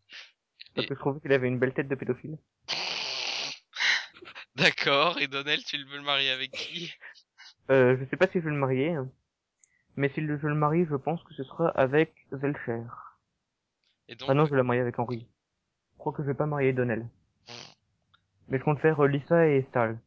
d'accord, Et j'ai fait Lonzo et Tarzan. d'accord. Et y a pas de polygamie dans le jeu, je suppose? Non. C'est une fois que c'est marié, tu euh, t'es coincé quoi. Pas de divorce, pas de polygamie. D'accord. Bah donc il faut Mm. bien choisir euh, qui on marie ensemble. Ouais. Sinon, j'aurais bien mis mon perso avec toutes les filles du jeu, mais, Oui. mais c'est pas possible. Malheureusement, on ne peut pas. Euh, donc euh, bah, voilà, je pense qu'on a fait le tour. Est-ce qu'on peut parler finalement d'un réveil de la série? Ouais. Il y a pas mal de changements. Et je pense, oui, que ça rend un nouveau souffle à la série. Surtout si des nouveaux continuent sur cette lancée, si c'est pas un truc euh, un peu à part comme Season no Kaifu, euh, qui refont plus jamais après. Euh, Donc euh, on peut conclure comme euh, bah, c'est un excellent épisode, hein, dont il a été euh, d'ailleurs très bien noté par la plupart des des, des journalistes. Donc euh, si vous êtes fan de RPG, en particulier de Tactical RPG, si vous ne le connaissez pas encore, jetez-vous dessus. Mais euh, bon, il faut quand même avouer que même si Nintendo a fait des efforts pour le rendre accessible au plus grand nombre, ça reste un jeu, un type de jeu qui ne plaît pas à tout le monde. hein, il faut quand même le préciser, même si euh, je pense que tout le monde a les moyens de le réussir. Un des meilleurs jeux de la 3DS à mes yeux. Moi aussi. Et de la série. Ouais, moi aussi. Bah, Mais je conseille quand même de, de faire la démo avant d'acheter le jeu. Pour se faire une idée du jeu parce que On se fait une idée du style de jeu, Voilà. même si la démo ne, ne rend Voilà. bien sûr pas toute la richesse du jeu. euh, ça c'est évident. Mais elle montre quand même bien que euh, si vous aimez pas les jeux où vous devez déplacer vos persos euh, et les regarder attaquer tout seul, Oui, c'est pas pour, ce jeu n'est pas fait pour vous. Alors, euh, bah, pour conclure ce débat, on va peut-être rapidement évoquer l'avenir de la série. Donc, le, le prochain épisode de Fire Emblem euh, qui a été annoncé, il s'agit euh, d'un crossover donc avec euh, Shin Megami Tensei. Donc, Shin Megami Tensei, c'est une série de RPG typiquement japonais qui se passe dans un monde bah, plutôt moderne où vous devez euh, combattre différents euh, différents démons. Je suis pas un spécialiste de la série, donc je peux pas vous en dire plus, mais tout ce que je sais, c'est qu'il y a eu pas mal de spin-off aussi avec ça. Euh, et donc. Ça, ça collerait peut-être avec les idées qu'ont eu les développeurs euh, avant de faire Awakening. Donc, avant cette idée de brillante amalgame, ils ont pensé à Fire Emblem 2011. Donc, euh, un Fire Emblem qui se passerait dans un univers actuel. Ça aurait été un peu bizarre quand même. remplacer les arcs par des fusils à pompe. Enfin, ça, ça aurait un peu tué le charme du jeu. hein. Ils ont bien fait de pas le faire en fait. À mes yeux, oui. Enfin, j'aurais sauté dessus quand même parce que Fire Emblem, c'est Fire Emblem. Oui, je- mais ça, ça, ça ressemblerait plus à un Advance Wars du coup. C'est très différent. Ah J'ai ouais. joué à Advance Wars, mais les séries sont différentes. Mais c'est Advance Wars, c'est un peu comme Fire Emblem dans un monde plus moderne, non? Ouais, sauf que Advance Wars, euh, c'est, tu contrôles pas des unités. Enfin, tu contrôles, tu contrôles des unités et pas des hommes. Ah oui, d'accord. Ah oui, de... non mais ça, ça se rapprocherait plus en tout cas. Oui, peut-être. Et puis il y avait une autre idée, c'était Fire Emblem Mars. Donc, euh, donc ici ça se passerait sur Mars dans un univers de science-fiction. Moi personnellement j'aurais trouvé ça vraiment sympa, mais c'est vrai que ça aurait tranché un peu trop radicalement avec la série. Ça aurait été rigolo, mais ça aurait pas été un Fire Emblem. Ouais, ça aurait été une... Enfin, en spin-off moi je veux bien. Ouais. Moi, je crois que je serais pas. Ouais. Mais Ouais, ça, ça pourrait être sympa. Ouais. Et, mais donc ce crossover, à mon avis, ils vont quand même reprendre des idées de Fire Emblem 2011, ou alors ils vont faire passer le Shin Megami Tensei dans un univers plus médiéval, parce qu'il faut bien que les deux séries soient cohérentes. Enfin, je Oui, sais pas trop comment ils vont mettre ça en scène. Est-ce que vous pensez que ce sera des unités plus moyenâgeuses pour Fire Emblem et plus modernes pour Shin Megami? Ou bien tout, euh, tout moyenâgeux, tout moderne? Ouais, Tennessee. Bon, je sais. Je sais pas. Quel enthousiasme. Euh, mais pour l'instant, en tout cas, c'est le seul épisode qui est prévu sur Wii U. Mais euh, je pense qu'on peut attendre des trucs euh, très intéressants d'une version Wii U s'il arrive, euh, au moins aussi bien que la version 3DS. Il y aura un Fire Emblem 14, c'est sûr et certain. Comme il y aura un prochain Mario et comme il y aura un prochain Zelda. Quand, sur quelle console et comment? Ouais. Nul ne le sait. L'avenir nous le dira, mais en tout cas, Fire Emblem n'a pas dit son dernier mot. Eh bien, euh, donc euh, on a conclu euh, maintenant ce débat et on va pouvoir passer à notre dernière rubrique en direct de euh, Lorraine.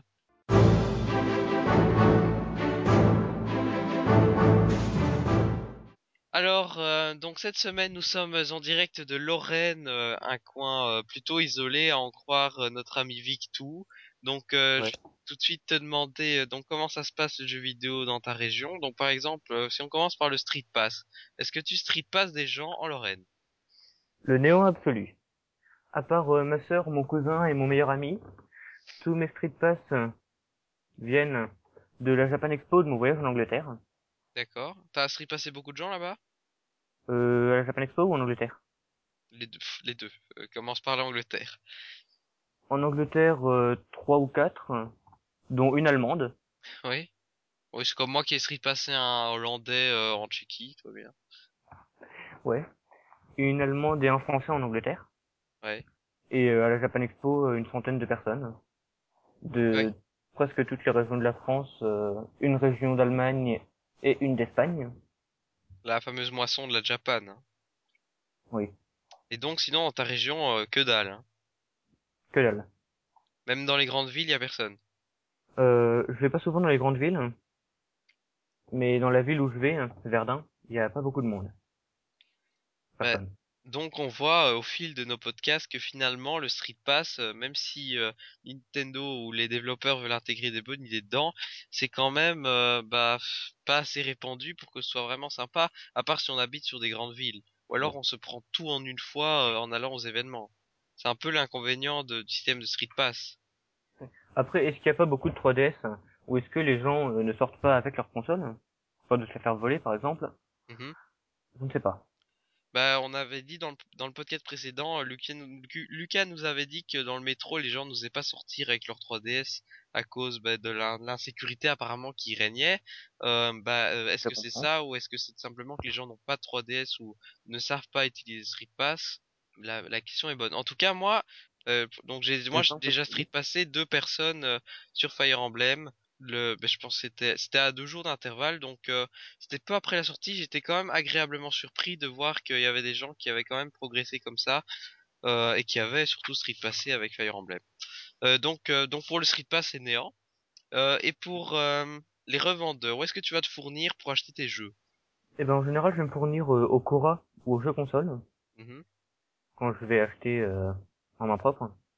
Mais euh, je pense que 90 ou 95% de mes jeux viennent d'internet Ah oui, sur Amazon et Minister. les prix sont euh, sont mieux peut-être? Les prix sont mieux et puis il y a plus de choix Ouais. parce qu'ils ont pas toujours tous les jeux qu'on veut. Et tu arrives à trouver des collectors, etc. sur internet? Ouais, Mais donc finalement, les euh, dans ces régions isolées, il vaut mieux acheter euh, sur internet en fait. Ouais. Et niveau livraison, t'as eu aucun problème? Euh, pour le moment non. Et bon, mon Fire, mon Fire Emblem Awakening Collector, hein, je l'ai sur internet hein, Collector? Ouais. Tu as le, la Collector. 3DS avec la 3DS XL. Ah oui. Tu euh, tu t'es acheté une nouvelle 3DS pour l'occasion? Ouais, Ah ouais, quand même. je voulais passer à la XL hein, depuis un... enfin non, je voulais pas passer à la XL, mais je voulais la 3DS Fire Emblem et j'en ai profité pour passer à la XL. Euh, j'ai eu mon Xenoblade Collector sur internet, hein, Ouais. Il me semble. J'ai eu mon The Last Story Collector sur euh, internet. Ouais, Moi, je les ai achetés tous les deux, mais le collector de la story, je l'ai pas trouvé malheureusement. Donc j'achète pas mal sur internet. Euh, ouais. Euh, sinon, pour euh, le type de jeu qui est joué, donc euh, pour quel constructeur euh, sont les gens du coin Je suppose qu'ils sont aussi tous euh, côté Sony, Microsoft. Est-ce qu'ils dénigrent autant Nintendo que ailleurs, ou il y a quand même quelques, un noyau de fans dans le coin? Il y en au collège, je parle du collège parce que c'est là où je passe euh, 75% de mon temps. Il y a beaucoup de de fans de Sony et de Microsoft. Logiquement. Il y en a quelques-uns qui euh, qui touchent Nintendo. Ouais. D'ailleurs, j'étais agréablement surpris euh, hier en rencontrant quelqu'un qui avait une 3DS, qui me Ouais. l'a dit. C'est étonnant, oui. Euh, sinon, il y a quelques joueurs sur euh, Wii, souvent craqués, malheureusement. Bon, malheureusement. euh, Enfin bon, on n'est pas à un débat sur le piratage. Hein. Certes. Même s'il y aurait beaucoup à dire. Oui, c'est sûr. Mais en général, c'est Call of Duty et... etc. Mais il y a des joueurs de RPG, comme moi. Genre, euh... genre je sais pas, Xenoblade. J'ai un ami qui joue à Xenoblade. Ah oui, moi j'en connais pas. Hein. IRL, euh, je suis seul à Ouais. jouer à Xeno. Enfin, qui a dit qu'il se mettrait à Xenoblade. Bon, le nombre de choses qu'il m'a dit et qui sont avérées fausses depuis qu'on se connaît. Ouais. Et donc, euh, ben, t'as pas. euh, Est-ce qu'il y a des communautés euh, Nintendo dans ta région et des événements? Des- Ou de- même des événements jeux vidéo en général, hein, je sais pas, des expos, des, des, des salons, euh, des. Quelque Que chose comme ça? Réunions? Non? Il y aurait rien? Rien du tout. Ou alors je suis pas au courant. Des DSIN par exemple. Je sais qu'il y a des DSIN Lille, des DSIN Paris, des DSIN Nantes, y a rien en Lorraine? Euh, je pense pas. Il y a peut-être euh, des Assines Nancy ou des Assines euh, Metz, mais je suis pas au courant. D'accord. Tu habites assez loin de ces deux villes. Ouais, c'est pas dans le même département. D'accord. Euh, bah, bon, je pense que qu'on a fait le tour euh, pour en direct. Sauf si tu, tu as encore quelque chose à dire ou ça va? Non. Bah d'accord. Mais dans ce cas, euh, puisqu'on a fini avec en direct 2, bah, on va pouvoir conclure ce podcast. Donc, euh, euh, c'est déjà fini. Euh, donc, on vous invite. Euh, euh, Déjà.